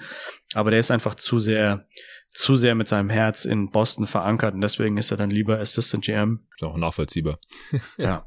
Ja, ich glaube, der, der lebt da auch die ganzen anderen Sportarten, die bei Boston dazugehören. Also dann Eishockey und Baseball. Die sind da ja auch relativ erfolgreich, glaube ich. Ja. Und ja, ich fühle mich einfach hingezogen zu Teams, die konstant gute Entscheidungen treffen. Also das, das letzte Team wäre dann quasi so die Detroit Pistons, für die würde ich wahrscheinlich so gut wie nie arbeiten wollen.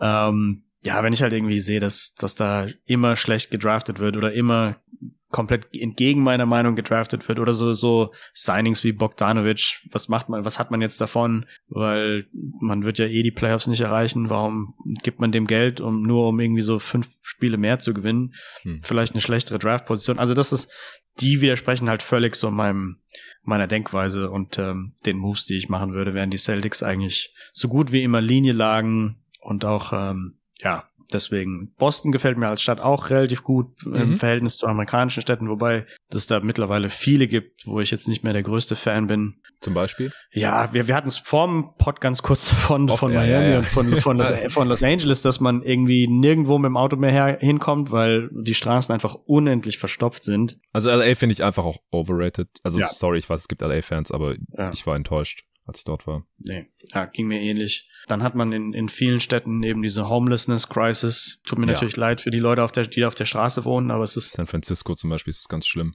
Ja. Was mir ansonsten sehr gut gefallen hat, aber ja. ja. Für jemanden, der halt einfach nur dort arbeitet, ist es für mich mental dann doch einfacher, dem nicht irgendwie täglich ständig ausgesetzt zu werden.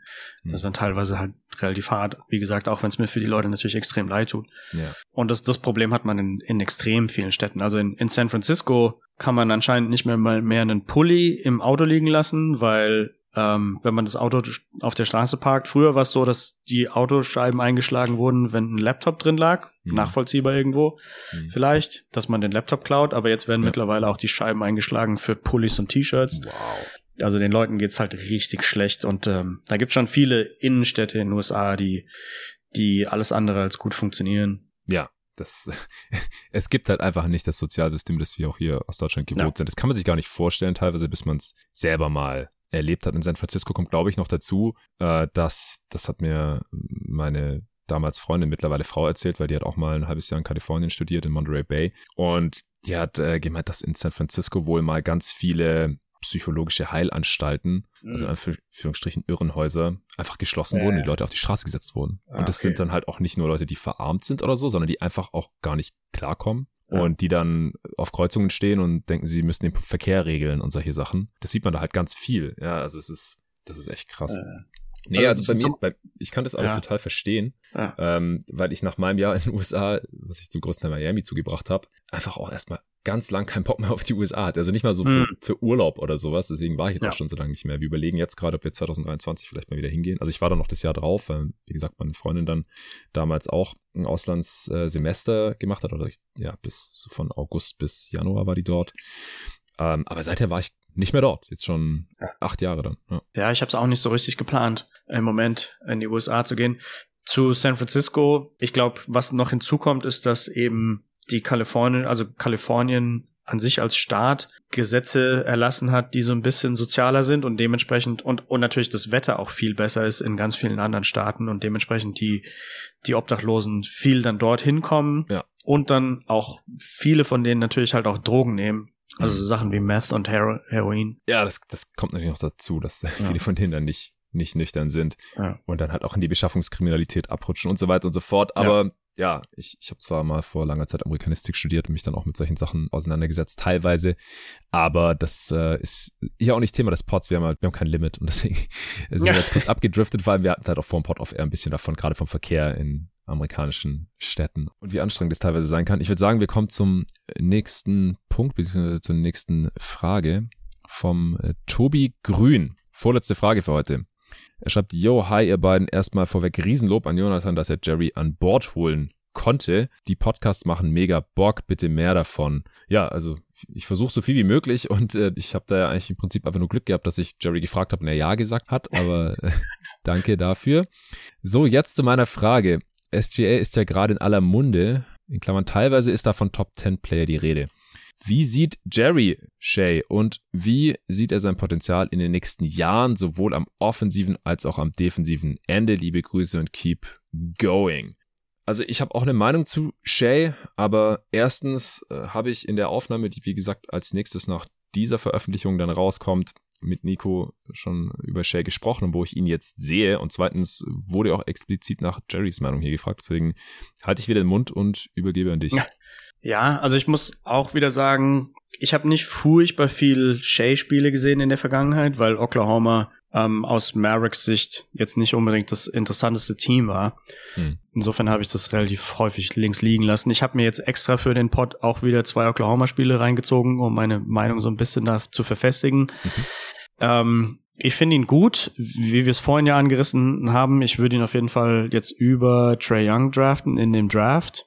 Aber ich würde, also die, die Zahlen indizieren, dass man da so ein bisschen auf die Bremse drücken muss, was den Star-Status angeht. Also okay. es sieht natürlich auf dem Papier extrem gut aus. Also pro 100 Possessions macht er 41 Punkte ähm, mit auch 62% True Shooting. Ja. Und die, die Shooting Splits sehen eigentlich auch nicht, nicht überragend aus, weil er wirft halt nur 35% Dreier und er nimmt, also das ist, glaube ich, auch einer der, der nächsten Kritikpunkte, die ich dann anbringen würde. Er nimmt so ein bisschen zu wenig Dreier, meiner Meinung nach. Ja, das ist runtergegangen. komplett. Ja. Er hat letztes Jahr sie so gut wie gar nicht getroffen, also nur mit 30 Prozent. Vielleicht hat er dann irgendwie so realisiert, okay, vielleicht lasse ich die mal ein bisschen mehr weg. Hm. Ähm, aber, also ich, ich weiß es nicht. Ich, ich finde, es ist so ein bisschen wie bei Emmanuel Quickly, dass man ein Auge drauf haben muss, wo es da hingeht mit den Zahlen und mit dem Eye-Test, weil es da in meiner Meinung nach auch relativ stark auseinandergeht. Also die Zahlen, ähm, die Off und die On-Off-Zahlen vor allem. Also die individuellen Zahlen sehen gut aus, aber die On-Off-Zahlen sind ein bisschen ernüchternd dafür, dass er jetzt schon mehrere Jahre lang bei einem Team spielt, was ja schon ziemlich schlecht war eigentlich die meisten Jahre. Hm. Und sein Karriere-On-Off-Wert ist halt bei plus 1,1. Also ist dann auch irgendwie so ein bisschen arg wenig. Und natürlich war er irgendwie so 20 Jahre oder 21 Jahre in seinem Rookie-Jahr. Aber auch wieder dieses Jahr, dass die, die Thunder irgendwie nur so vier Punkte besser sind mit ihm auf dem Feld und letztes Jahr drei. Und da ist auch eine, eine ziemlich große Stabilität drin irgendwie. Mhm. Ja, das stimmt. Also sein, sein Karrierewert wird halt noch brutal runtergerissen von seinem Rookie-Jahr bei den Von seinem Clippers Rookie, damals. ja, ja, ja. Die waren ja. Aber selbst wenn man das weglässt, dann ist er bei plus drei oder so oder plus Ja. dreieinhalb, was auch, äh, mh. ja, also ich würde mir auf jeden Fall wünschen, dass es in die Höhe geht und das, das ist so ein bisschen Indiz für, dass irgendwas nicht ganz stimmt. Aber wenn man ihm zuschaut, also man kann, er sieht für mich besser aus als diese Werte. Ähm, man kann irgendwie so ein bisschen nitpicken. Ich finde, er kommt, er nimmt ein bisschen arg viele Midranger äh, auf jeden Fall, aber er strengt sich in der Defense an und ich, also ich meine, das ist, er ist ja auch einiges größer als ähm, viele andere Guards oder viele andere Creator, die den Ball so oft in der Hand haben. Und ähm, ja, also ich würde ihn wahrscheinlich nicht in meine Top 20 packen äh, im Moment. Ähm, aber ich finde, die, die Frage muss man, also je nachdem, wie man die Frage stellt. Also wenn, wenn man sagt, ist er für, für jetzt im Moment, für nur die laufende Saison in den Top 20, würde ich sagen, nein. Aber wenn man mich irgendwie fragen würde, ob ich alle Spieler unter 25 oder mit, oder einfach Spieler, mit denen man irgendwie so eine Franchise starten will oder so, dann hätte ich ihn wahrscheinlich schon in den, in den Top 25, denke ich schon. Okay, also wo hängt's bei dir jetzt noch, dass er noch kein Top 20 Spieler ist, weil, weil der Teamerfolg mit ihm auf dem Feld dir nicht ja. gut genug ist, im Prinzip? Ja, das ist wahrscheinlich von mir ein bisschen zu versimplifiziert mhm. und sich an einer so einer Zahl aufzuhängen. Aber andererseits ist es einfach eine Zahl, die, die ziemlich konstant wirkt bei ihm in der Karriere und ähm, wo ich mich frage, ob ich vielleicht beim Zuschauen vielleicht irgendwas verpasst habe, wo es doch irgendwie bei ihm hängt, dass doch irgendwas nicht so gut ist, wie man sich das eigentlich wünschen würde für einen Spieler, der der so viel Hype abbekommt. Aber vielleicht werde ich da auch ziemlich schnell Lügen gestraft. Ich meine, Luca hat ja auch, also Doncic hat er ja auch ja äh, Karriere lang kein besonders tolles On-Off und hat jetzt dieses Jahr, ich glaube, eine Plus sieben. Also manchmal kann es auch dann von einem Jahr zum anderen kippen. Dann hat ja auch äh, Kevin Durant hatte ja auch die ersten zwei Jahre lang kein gutes Plus-Minus oder On-Off und dann ging es halt furchtbar in die Höhe. Ähm, kann mir vorstellen, dass es hier in die Richtung geht, aber so ein bisschen suspekt bin ich schon gegenüber der Tatsache, dass es jetzt halt zum vierten Jahr hintereinander nicht die plus fünf on-off überschreitet. Ja, also ich, ich glaube auch, dass die Thunder einfach ein Umfeld sind, wo das relativ schwer zu bewerten ist. Wenn man sich jetzt detailliert für diese Saison anschaut auf Clean the Glass, dann ist die Offense halt deutlich besser mit ihm auf dem Feld, plus 10. Aber wow. die Defense halt schlechter. 4,5 ja. Punkte schlechter. Und das war die letzten Jahre auch schon so, aber da kann man das ein bisschen besser erklären, weil er sich da auch defensiv nicht so sehr reingehängt hat. Diese Saison, ja, müsste man zu gucken, ob das vielleicht ein bisschen Rauschen ist, ob die Gegner ihre Dreier deutlich besser treffen oder ob er halt mit den schlechtesten Defendern einfach auf dem Feld viel steht. Ähm, ja, also ich, ich glaube einfach, dass er in einem besseren Team, dass die Zahlen da dann auch besser aussehen würden, ist jetzt natürlich Spekulation, aber ich glaube einfach, dass er so ein geiles Skillset hat. Wie gesagt, ich will jetzt nicht zu viel über ihn sprechen, weil dann nehme ich das vorweg, was ich schon in der anderen Aufnahme gesagt habe, die nach diesem Podcast hier erscheint, aber dieser Mix aus diesem unfassbaren Drive, die ganzen Freiwürfe, die er durchzieht, die, die Paint-Touches, die dann wiederum Räume für andere eröffnen, ähm, er kann passen, sein Dreier scheint mir gut genug zu sein. Das ist halt wirklich all over über die letzten Jahre. Mal hat er bei hohem, relativ hohem Volumen über 40 Prozent äh, getroffen, also 6,8 auf 100 Possessions ist jetzt nicht so viele Versuche, aber halt über 40 Prozent. Äh, dann letzte Saison hast du ja vorhin gesagt, noch mehr Versuche, aber nur noch 30 Prozent. Äh, jetzt diese Saison hat er seine Versuche halb Bier trifft aber wieder 35 Prozent. Ich glaube einfach nicht, dass ein High-Volume-Shooter ist. Also fünf Dreierversuche von den Possessions einfach sehr wenig in der heutigen NBA. 35 Prozent dazu ist auch nicht so eine tolle Quote, aber macht halt alles andere so gut. Ähm, und wie gesagt, defensiv hat er halt eigentlich alle Tools, um zumindest kein negativer Faktor ja. zu sein, da bin ich mir schon ja. ziemlich sicher. Jetzt halt diese über 30 effiziente Punkte im Schnitt, 6 Assists und so, das ist, sieht alles schon sehr, sehr gut aus. Und ich kann ja schon mal spoilern, dass ich ihn in meine Top 20 reingepackt habe. Ich hatte ihn aber auch schon vor der Saison auf 26. Ja, viele hatten ihn außerhalb ihrer Top 30 vor Saisonstart. Ah. Da war ich schon eher auf der optimistischeren Seite und fühle mich da jetzt ein bisschen bestätigt. Ja, also zu meiner Position, ich habe es nochmal ganz kurz auch noch angeguckt. Vielleicht ist es tatsächlich die Defense, also dieses 26 Jahre Adjusted Plus Minus, diese riesen Adjusted Plus Minus Analyse, die ich auch für Trey Young benutzt habe, die sagt halt auch, dass er minus 2,5 Verteidiger ist. Uh. Ich habe das jetzt ehrlich gesagt nicht gesehen in den zwei Spielen. Also da kam er mir auf jeden Fall besser vor als diese ja. minus 2,5.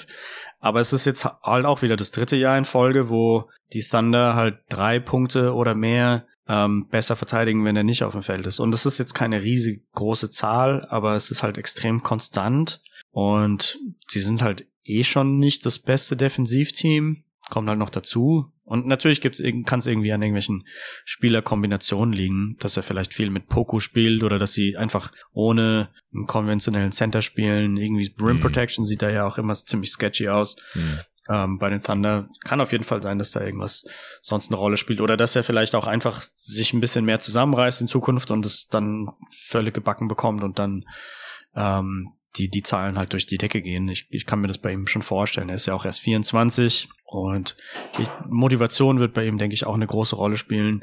Ja. Wenn er, wenn er mal für ein Team spielt, was ähm, gut die Playoffs erreicht, und äh, wenn er dann irgendwie mal so ein bisschen Blut leckt von den Playoff-Serien, dass es ihm vielleicht dann noch, noch viel mehr Spaß macht und er noch, noch mehr abgeht, das kann ich mir schon vorstellen bei ihm. Ja, ich kann mir auch vorstellen, dass es ein bisschen so abläuft wie bei Devin Booker vielleicht.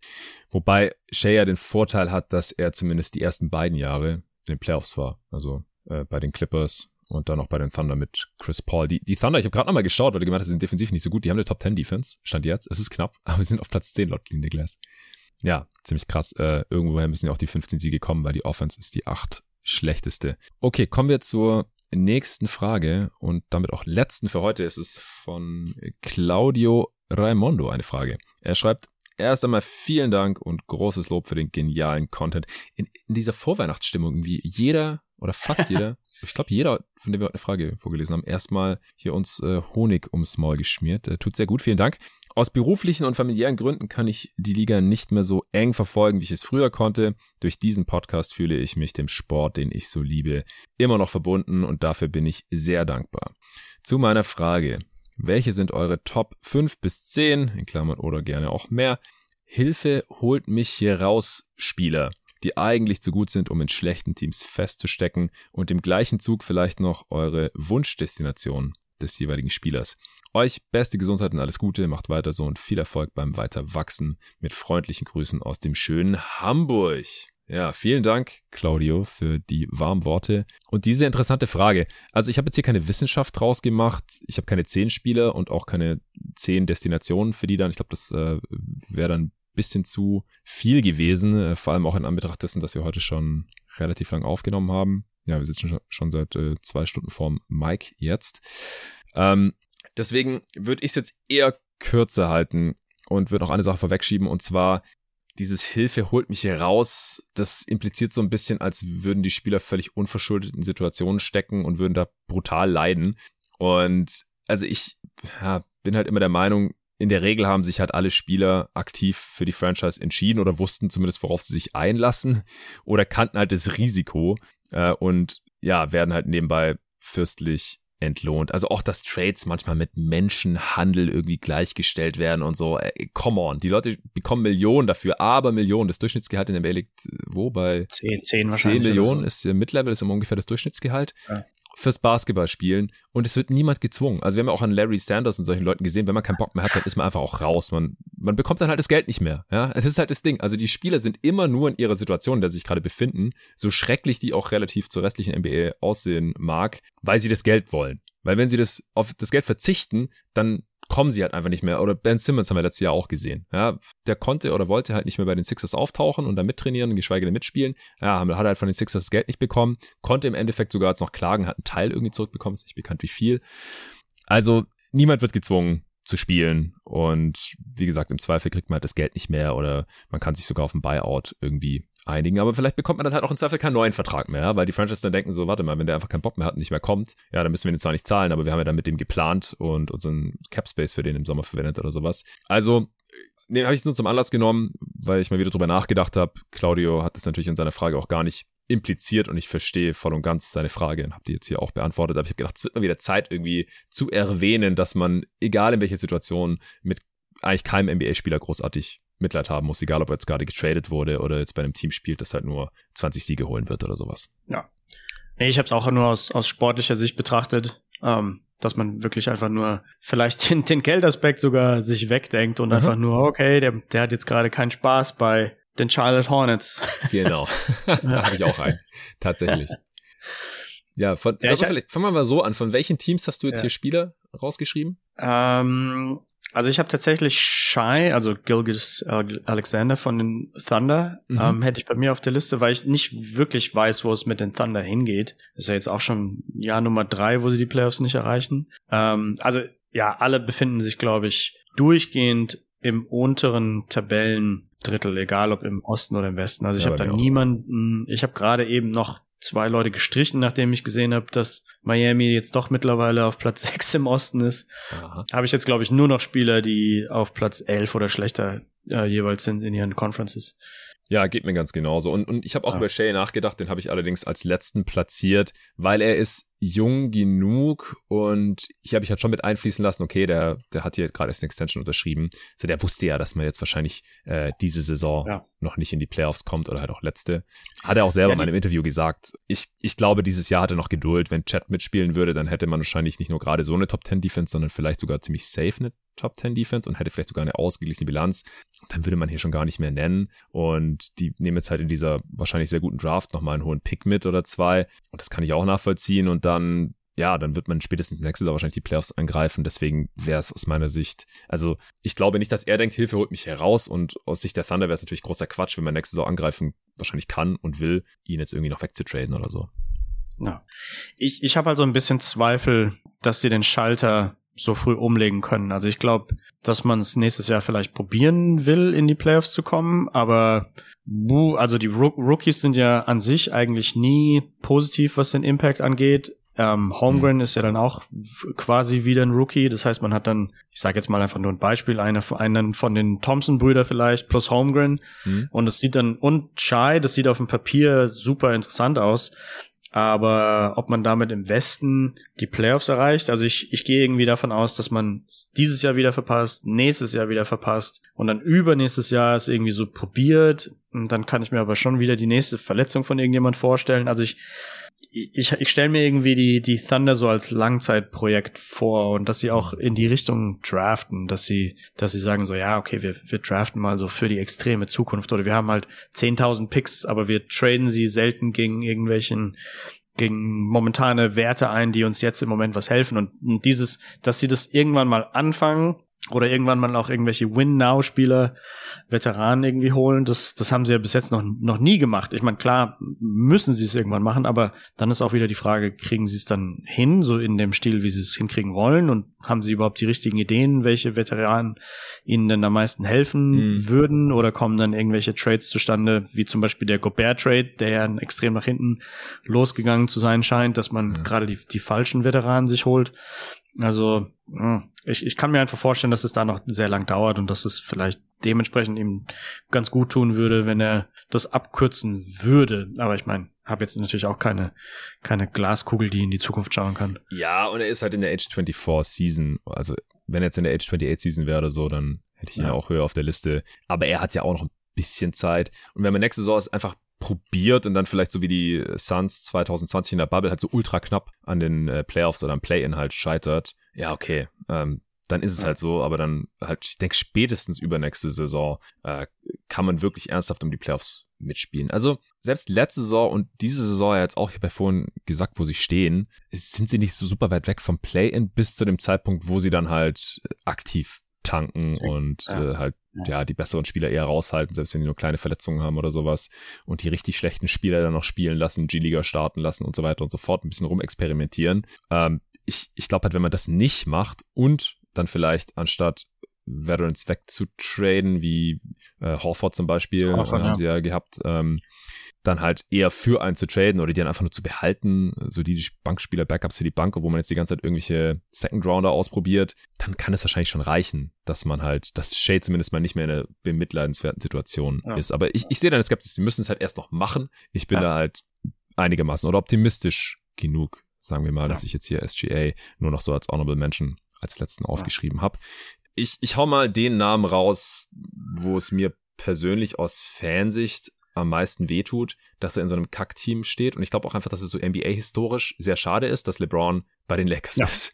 Ja, also, der ist einfach mit 38 noch so gut, der beste 38-Jährige, den wir bisher gesehen haben in dieser Liga, dass es einfach schade ist, dass wir dass es so verschwendet wird bei einem Team, das mit viel Glück wahrscheinlich noch ins Play-In kommt, keine Chance auf den Titel hat. Wir haben sie vorhin ja nicht genannt im Westen, weil also es ist einfach viel zu schlecht nee. und AD fällt gerade noch aus, den könnte man hier vielleicht auch ja. erwähnen. Allerdings ist ja, der halt irgendwie so, es ist ja so ein bisschen die Frage, was ist hier Huhn und was ist Mehr Ei? mit selber Schuld. Ja.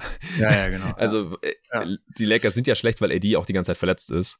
LeBron ist bei den Lakers, weil AD kam. Und auch hier, also kein Mitleid mit LeBron, er hat sich die Situation selber ausgesucht. Er hat jetzt erst verlängert, vorzeitig, bei den Lakers, ohne jedwede Not. Sonst hätte er nächsten Sommer einfach irgendwo anders hingehen können oder hätte jetzt massiven Druck auf die Lakers ausüben können. Tradet für XY, tradet alle Picks weg und so. Oder ich bin im Sommer weg. Oder tradet mich oder ich bin im Sommer weg. Will er ja alles nicht. Er will ja bei den Lakers bleiben. Von daher kein Mitleid, sondern Selbstmitleid mit mir selber als LeBron-Fanboy, weil ich ihn gerne in Playoffs sehen möchte. Es ist einfach extrem schade, dass wir halt, wie, wie Jordan bei den Wizards ist es ja im Prinzip so ein bisschen. Mhm. Es tut einfach ja, weh. Ja, ja. Ich will sehen, was LeBron mit 38 in den Playoffs macht und nicht, äh, kann er im Christmas Game gegen die Mavs die Lakers zwei Viertel lang dranhalten. Ja, kann er. Und er kann dann auch äh, viele Punkte machen, aber man verliert er trotzdem. Also es ist, ach, es ist einfach Einfach schade. Was noch dazu kommt, ist, dass ich überhaupt kein Vertrauen habe in das Management von den Lakers, dass sie irgendwie nächstes Jahr wissen, wen man dann holen kann. Ja. Also ich glaube, die haben die einzigen laufenden Verträge für nächstes Jahr bei den Lakers sind, glaube ich, LeBron und AD. Also niemand anderes im Lakers-Kader hat einen, einen Vertrag, der über diese Saison hinausgeht. Das heißt, man könnte ja eigentlich quasi von neu anfangen und sich wieder die Spieler besorgen, die gut zusammenpassen zu LeBron. Ähm, halt irgendwie so ja, die 3D-Spieler zurückholen, die man alle hergegeben hat. Aber ich glaube, das Management ist halt einfach zu, zu schlecht. Ähm, also ich würde Pelinka da in den, zu den schlechtesten drei Managern wahrscheinlich der Liga zählen und mhm. dementsprechend habe ich da dann auch für die Zukunft keine Hoffnung, dass, dass es dann vielleicht nächste Saison klappt. Also ich glaube, mm, solange er bei den Lakers bleiben wird, könnte ich mir vorstellen, dass er vielleicht die Playoffs gar nicht mehr erreicht. Der Westen ist halt auch einfach extrem stark. Ja. Also wenn jetzt Utah nicht tankt und ähm, Golden State noch ein, zwei Jahre dranhängt, Portland, Mavericks, Sacramento ist auf einmal gut. Ähm, die, die, die Rockets könnten irgendwann gut werden, keine Ahnung. Pelicans, Memphis, das sind so viele junge Teams. Also dass man die Playoffs einfach so erreicht, da muss man schon das Team intelligent zusammenstellen und das kann ich mir einfach bei den Lakers gar nicht mehr vorstellen. Ja, Gut, dann hauen wir den nächsten Spieler auf deine Liste raus. Ja, ich habe äh, ein bisschen gehadert, ob ich ihn vielleicht nicht sogar vor LeBron einstufen soll. Also bei mir zumindest ziemlich nah dran ist ähm, Lamello Ball. Oh, okay, den habe ich habe ich noch nicht drauf. Der ist mir auch noch zu jung. Also ich glaube einfach, dass die Hornets dieser schlecht sein sollten, um dann vielleicht über Manjama oder so einfach hoch in der Draft jemanden guten zu bekommen und dann kann man ja um die beiden zusammen aufbauen. Ja, ja aber bis bis derjenige gut wird, den man da zieht, gehen halt auch wieder zwei, drei Jahre ins Land. Hm. Und die ganzen anderen Moves, die man als Franchise gemacht hat in den letzten fünf Jahren, also die sind wahrscheinlich nah dran an den Detroit Pistons, an ja. Teams, für die ich nicht arbeiten wollen würde. Die bezahlen ihre Analysten übrigens auch extremst schlecht, Uff. was man so hört. Aber ja, da, da funktioniert ja so gut wie fast kein Draftpick und fast kein Signing und fast kein Trade ähm, sieht im Nachhinein gut aus. Also diese ganzen Kai Jones, JT Thor, Mark Williams, der jetzt, der an 14 oder so gedraftet wurde und die ganze Zeit in der G-League verbringt. Dann so Sachen wie Gordon Hayward, der nur verletzt ist, etc., Terry Rozier. Also da werden einfach durchgehend ziemlich katastrophale Entscheidungen getroffen und ähm, gekoppelt mit dass man ja nur eine 25% Chance oder weniger hat auf Wembanyama und selbst dann ähm, Verletzungsprobleme oder bis derjenige dann auch tatsächlich gut wird, den, wen man auch immer dann bekommt. Also ich kann mir auch wieder vorstellen, dass es dann gut drei bis vier Jahre dauert, bis man da überhaupt die, die Playoffs snifft, sozusagen. Und mhm. dementsprechend, ich, ich schätze ihn als relativ gut ein und ja. er versauert so ein bisschen, meiner Meinung nach, bei den Hornets. Ja, kann ich unter den von dir genannten Gesichtspunkten auf jeden Fall nachvollziehen. Wie gesagt, ich habe bei so ganz jungen Spielern einfach noch so äh, bei SGA, bei so U25 Spielern, da, da bin ich einfach noch ein bisschen bisschen geduldiger, aber ich, ich sehe natürlich, dass man, dass man da jetzt wahrscheinlich noch ein paar Jahre braucht und dass die Hornets halt auch erstmal in die falsche Richtung losgefahren sind, nachdem sie Lamello ge ja, ja. gedraftet haben und Hayward gesigned ja. haben und so. Das hat mir auch alles nicht gefallen. Ja. Ich hau in dem Zug immer noch kurz einen meiner Lieblingsspieler raus, den ich ganz gerne auch einfach bei einem Winning-Team sehen würde. Ich habe ihn auch schon mal als Trade-Kandidaten genannt, den ich in einem Jake Crowder-Trade ganz cool fände. Kelly Oubre von den Hornets. Äh, ich schaue ihm einfach ganz gerne zu mit seiner Energie. Äh, bei einem guten Team natürlich besser von der Bank aufgehoben. Du hast ja neulich auch erwähnt, dass er beim RPM, was ja nicht mehr deine Formel ist bei ESPN, aber irgendwie komischerweise einen Top 15 Wert hat oder so. Ja, ähm, ja also Kelly Oubre würde ich gerne bei einem anderen Team sehen, gerne auch nochmal bei den Phoenix Suns. Ich habe noch ähm, einen komischen Namen, wo ich mich vielleicht ein bisschen ducken muss, wenn ich den erwähne, weiß okay. ich nicht, je nachdem. Ähm, ich habe Rudy Gobert. Oh ja. Der, wo man natürlich auch wieder ganz klar das Argument machen kann, Henne oder Ei, wer ist, ist ja jetzt irgendwie Teil mit dran schuld. Ähm, oder sind die anderen dann schuld? Und wahrscheinlich irgendwie so beides ein bisschen. Aber ich glaube, die, er wäre besser aufgehoben bei einfach einem einem besseren, leicht besseren Team, wo insgesamt höherer Basketball-IQ besteht. Also ich könnte mir vorstellen, dass er zum Beispiel mit Luca furchtbar gut zusammenarbeiten würde.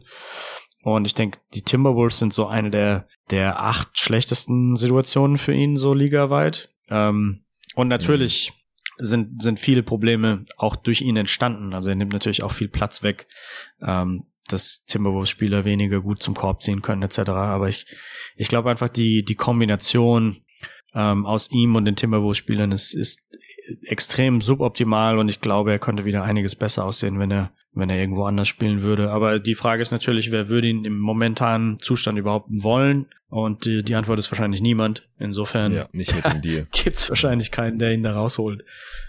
Ja, genau. Es, ist, es soll ja jetzt auch nicht irgendwie hier realistisch sein, dass das Spiel da rauskommt, sondern einfach nur, wen, wen, wen würden wir ja. gern woanders sehen. Und ja. ja, Gobert, das tut mir auch ein bisschen im Herzen weh. Er verteidigt auch schlechter, aber auch da ein bisschen Henne-Ei-Frage. Offensiv funktioniert das alles viel schlechter zusammen, als ich gedacht hätte, erwartet hätte. Zumindest bisher. Ich habe gerade nochmal geschaut, mit ihm auf dem Feld sind die Wolves 12,8 Punkte schlechter in der Offense. Das ist das zweite ah. Percentile in der Liga. Uff. Und er hat auch insgesamt ein On-Off von minus 6,7. Das ist wirklich brutal für einen Spieler, der einen Supermax-Deal hatten, für den man so viel ja. abgegeben hat in der Offseason. Die Defense ja. ist natürlich besser mit ihm. Äh, da hat er nach wie vor einen positiven Impact, hat auch Tobi neulich im Supporter-Discord nochmal rausgearbeitet, weil jetzt natürlich gerade schon, ja, es ist populär auf Gobert drauf zu hauen, aber man darf nicht vergessen, dass er trotzdem noch ein guter Defender ist, aber natürlich auch leider relativ weit weg vom Defensive Player of the Year Level, wo er erst noch letzte Saison war. Ich habe ihn nicht auf meiner Liste, aber kann ich komplett nachvollziehen. Ich habe jetzt hier noch einen Spieler, weiß nicht, ob du auch über den nachgedacht hast oder sogar vielleicht auch drauf hast, weil ich weiß, du bist Fan von ihm, Alex Caruso. Also, oh. weil bei den Bulls einfach nichts geht, ja, würde ich den ganz gerne ja. in einer relevanten Situation wieder sehen, wie bei den äh, Lakers, würde ich ja. ganz gerne in Playoffs verteidigen sehen. Und das wird bei den Bulls höchstwahrscheinlich einfach nicht passieren. Da gibt's ja jetzt auch, ja, viele Vorschläge, sage ich jetzt mal, von Writern, äh, dass man die Bulls auseinander traden sollte, auseinanderreißen sollte, dass die als äh, gescheitert gelten können, stehen auch bei 15 und 19, haben fünf der letzten zehn jetzt gewonnen, also ein leichter Aufwärtstrend, haben wir drei in Folge gewonnen. Ich habe gestern mit dem Arne telefoniert, da hat er gemeint, da gewinnen die irgendwie drei in Folge auswärts und verlieren dann äh, extrem hoch zu Hause, zu Hause gegen, die Rockets. Gegen die Rockets. Genau. das sind die Chicago Bulls in der Nutshell ja, irgendwie. Ja, ja. Und ja, da finde ich halt einen, so einen geilen Defender, vielleicht den besten Perimeter Defender dieser Liga sehr verschwendet und äh, man darf nicht vergessen, dass der bei den Lakers auch einfach eine große Rolle, einen großen Anteil hatte, auch wenn nur von der Bank. Und ja. das würde ich gerne wieder sehen. Ja. Nee, also ich würde ihn auf jeden Fall auch gern mit Erfolg Basketball spielen sehen. Ich bei Chicago, ich habe ja vor der Saison das übergenommen, also ich weiß nicht, was da angesetzt wurde, ich glaube 43 Siege oder so. Ja, das war relativ niedrig. Mhm. Und ich habe den Glauben, dass sie es schaffen, immer noch nicht ganz verloren. Ich sehe natürlich diesen extremen Wundertüten-Effekt, dass sie mal so ein paar Spiele verlieren, die sie eigentlich gewinnen müssten und dann wiederum ähm, die haben auch gegen Minnesota 150 Punkte irgendwann mal zugelassen. Ja, stimmt. Übrigens, das war ohne Gobert übrigens.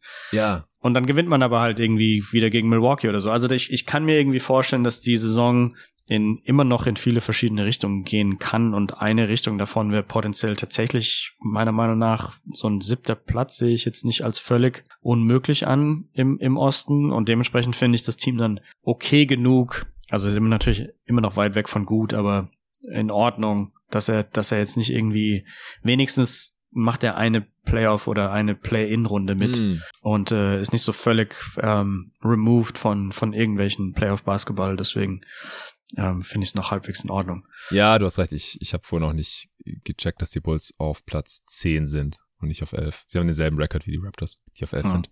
Ja, ja, ja ich meine, es kann in beide Richtungen gehen mit den Bulls, mhm. finde ich. Das ist wirklich alles möglich. Da muss ich auch nur einen Spieler verletzen. Die sind ja auch extrem dünn. Ja.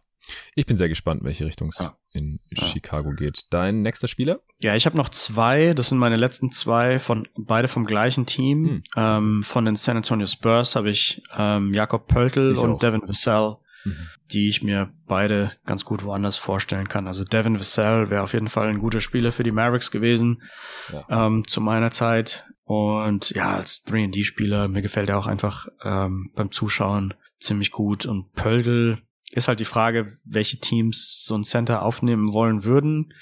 Ähm, ist auch immer so ein bisschen die Frage, Center, die heutzutage nicht stretchen können. Hm, tendenziell eher lieber nicht, wenn, wenn man es irgendwie vermeiden kann. Aber ja, bei den Spurs wird halt auch schon extrem schlechter Basketball zum Teil gespielt. Also die gewinnen auch irgendwie dann doch mehr Spiele, als man denkt, wenn, wenn man ihre Punktdifferenz anschaut, aber die verlieren halt auch viele Spiele dann mit, mit 25, 30 Punkten. Yeah. Und ähm, dafür ist Devin Vassell dann irgendwie zu gut. Und wieder dieser andere Aspekt, dass wann werden die denn gut? Also ich sehe da, ich sehe es eher so, dass sie wahrscheinlich noch zwei Jahre lang schlecht sind, mindestens bevor dann ähm, das Ruder überhaupt versucht wird rumzureißen. Ja, auch der ist mir halt noch jung genug im, im Rookie-Contract ja. und so, dass er halt Teil des nächsten guten Spurs-Teams und das wird meiner Meinung nach auch kommen. Also ich glaube einfach an die Organisation. Teil dieses nächsten guten Spurs-Teams sein kann und wahrscheinlich auch wird. Und, und deswegen würde ich den jetzt hier noch nicht rausholen wollen, aber bei Pörtl halt schon. Der ist einfach ja zu alt, um noch Teil dieses nächsten guten Spurs-Teams zu sein. Sein Vertrag läuft auch aus. Wer weiß, ob er bei den Spurs dann auch verlängern würde. Und er hat halt auch einen tradebaren Vertrag. Wir haben ja im Pod schon öfter mal über mögliche Destinationen gesprochen. Warriors oder so, als Backup von Looney zum Beispiel. Könnte ich mir für diese Saison ganz gut vorstellen und dass er dann auch im, im Sommer ordentlich bezahlt wird, vielleicht nicht von den Warriors, aber dann halt von anderen Teams, wenn er da mal tief, tiefer in die Playoffs vorgestoßen ist. Aber ja, das ist ja bei den Warriors auch nicht mehr, kein Selbstläufer mehr, haben wir ja vorhin schon besprochen. Also Pörtl hatte ich ja auch drauf. Ich habe jetzt noch zwei Spieler, einmal Eric Gordon von den Rockets, auch seit Jahren mhm. gefühlt in Trade-Gerüchten involviert. Ist ja. halt mit 34 äh, auch ein Spieler, der ja bei den Rockets einfach ein bisschen fehl am Platz scheint. Klar, der kann ein bisschen Spacing liefern. Ja. Und der könnte einfach auch noch vielen Playoff-Teams weiterhelfen. Man kann mit ihm switchen, weil er kräftig ist und lange Arme hat. Ähm, ist ein solider Defender und kann auch ein bisschen was off the bounce machen, äh, Closeouts attackieren. Das ist nicht so ein reiner Shooter, aber der ist halt auch so einer, der einen Meter hinter der Dreierlinie so Spot-Up-Dreier nehmen kann. Ähm, bisschen streaky, aber er nimmt halt super viele Dreier, deswegen mache ich mir ah, ja. um ja, ja. Seine, sein Skill auch keine Ich glaube, für die Mavericks wäre der ganz interessant. Mhm, zum Beispiel, ja. Auch für Phoenix. Phoenix, also der, ja, ja. Ja, der kann halt auch locker Wings verteidigen. Das ist, ist eigentlich kein Problem. Und ja, wenn er jetzt nicht diese Saison getradet wird und dann mal noch irgendwie einen Playoff-Run mitmachen kann, dann wird es halt langsam auch eng, weil ich weiß nicht, wie gut der mit 35, 36 noch sein wird. Und dann habe ich noch Bojan Bogdanovic der hat bei den Pistons auch leider sehr verschwendet wirkt. Und wir haben aber, ja aber er hat sich gerade ganz vor kurzem erst rausgesucht, ja, ne? Genau, ja. Also auch hier wieder kein Mitleid, überhaupt nicht. Ja. Im Gegensatz zu Pörtl und Gordon vielleicht, die halt ihre Verträge unterschrieben haben, als die Teams jeweils noch sehr viel besser waren. Ja. Ähm, auch bei Caruso ist es halt einfach vielleicht so ein bisschen Worst-Case-Szenario, was den Teamerfolg angeht, einfach weil Lonzo auch verletzt ist und, und Levine nicht mehr der alte bisher und so weiter. Aber ja, mit LeBron habe ich kein Mitleid, mit AD nicht. Ja, gut, Kelly Oubre hat halt einfach wahrscheinlich das Geld genommen und mit Charlotte könnt, konnte es halt in beide Richtungen gehen. Aber Bogdanovic, ja, gerade erst die Extension unterschrieben, hat ja wohl auch dem Trade wahrscheinlich zugestimmt zu den Pistons. Weil sonst, wenn er gesagt hätte, nö, ich bin dann weg nach der Offseason, dann hätten die Pistons wahrscheinlich auch nicht für ihn getradet. Weiß ich nicht. Ähm, aber allein vom Skillset her könnte er einfach vielen Playoff-Teams und Contendern helfen. Bei den Jazz fand ich ihn auch immer sehr, sehr solide. Ah. Gut, dann sind wir durch, oder? Jo. Sehr schön. Äh, war jetzt auch ein extrem langer Pod, obwohl es nur sieben Fragen waren. Also wieder deutlich über die zwei Stunden rausgekommen. Ich, ich habe heute Torben und Luca die Anweisung gegeben, so ey, wenn ihr merkt, der Pod wird länger als anderthalb Stunden, macht bitte zwei Parts draus. Dann haben wir nicht mehr ja. diese Monster-Pods und haben ein bisschen mehr Content. Hätte ich jetzt hier vielleicht heute mal selber befolgen sollen, meine eigene Anweisung. Äh, aber ich, ich finde es ganz schön, so um um das Jahr ausklingen zu lassen. Und wir hatten jetzt heute hier die Zeit. Ich werde jetzt hier noch ein bisschen äh, packen und noch die wichtigsten Sachen machen, bevor es dann morgen sehr, sehr früh, wie gesagt, in den Flieger geht mit meiner Frau zusammen nach äh, Beirut. Ich, ich werde das Ding jetzt raushauen für alle. Es gab diese Woche ja schon eine Supporter-Folge. Ich habe es mir offen gelassen. Aber ich denke, das äh, sind interessante Einblicke, die ich jetzt auch niemandem vorenthalten möchte und vielleicht auch eine ganz gute Werbung, denn ähm, wir haben jetzt hier keinen Sponsor drin, dafür Supporter zu werden, weil dann bekommt ihr noch mehr dieses Contents. Äh, sind nicht alle Pods mit Jerry öffentlich und überhaupt gibt es äh, im Schnitt mehr Supporter-Folgen, als es öffentliche Folgen gibt, weil das sind halt nur so ein, zwei pro Woche, wo ich halt einen Sponsor drin habe. Die restlichen sind für die guten Menschen, die monatlich monatlich für jeden Tag NBA zahlen auf steadyhq.com slash jeden Tag NBA. Und wenn ihr Supporter seid, dann habt ihr nicht nur den Vorteil, alle Folgen hören zu können, sondern eben auch Fragen zu stellen. Für die Answering Machine, die hole ich dann immer ein. Ich hau dann einen Post raus, eben auf SteadyHQ. Den können dann nur die Supporter sehen. Die bekommen auch eine, eine automatische Benachrichtigung per Mail. Manchmal gebe ich auch noch im Discord Bescheid, wo man auch nur als Supporter reinkommt. Da sind mittlerweile weit über 300 Supporter am Start und diskutieren jeden Tag über die NBA und alles, was äh, so um Basketball herum auch noch passiert. Äh, teilweise noch Sneakers, Trading Cards, äh, Bücher und Dokus drumherum. Aber hauptsächlich NBA Talk allgemein, über Trades, über Gerüchte. Und seit neuestem auch, seit Dezember, gibt es noch einen eigenen Team-Channel für alle 30 Franchises. Da kann man einfach beitreten, ansonsten wird dann da nichts angezeigt. Das ist die Lösung, für die ähm, äh, Linus und ich uns da entschieden haben, weil äh, ja, es war einfach nicht klar, ob jetzt jeder hier nochmal 30 Team-Channels haben will oder ob das manchen Leuten auf den Sack geht und so kann einfach jeder dem Team-Channel beitreten, wo er eben mitlesen möchte. Viele lesen auch nur mit oder halt mit diskutieren möchte. Also gerne auf steadyaq.com slash jeden Tag NBA für eins der beiden Pakete entscheiden und dann seid ihr 2023 am Start. Und ihr könnt natürlich auch alle Supporter-Folgen, die seit dem Herbst 2021 erschienen sind, das sind so 140 mittlerweile, noch nachträglich hören. Die habt ihr dann alle in eurem Feed drin. Also danke dafür, danke an dich, Jerry. Weiterhin viel Spaß Absolut. in Südostasien, in, in Thailand. Dankeschön. Meine Stimme könnt ihr, wie gesagt, in der nächsten Folge dann nochmal hören äh, mit dem Nico zusammen. Das wird auch eine öffentliche sein. Die äh, ist schon fertig aufgenommen, geschnitten und abgemischt. Die mache ich jetzt gleich noch fertig für die Veröffentlichung, wahrscheinlich abends am 1.1. Dann äh, könnt ihr was hören nach Neujahr oder noch an Neujahr abends, wenn ihr Bock habt. Und dann gibt es ein paar Folgen, in denen ich nicht zu hören sein werde, gehostet dann von äh, Torben mit Jerry und David ist was geplant und dann noch von Luca mit Tobi und Luca mit Jerry. Vielleicht gibt es auch mal noch einen Solopod von mir. Mal sehen. Also, vielen Dank, guten Rutsch ins neue Jahr und bis dahin. Ciao.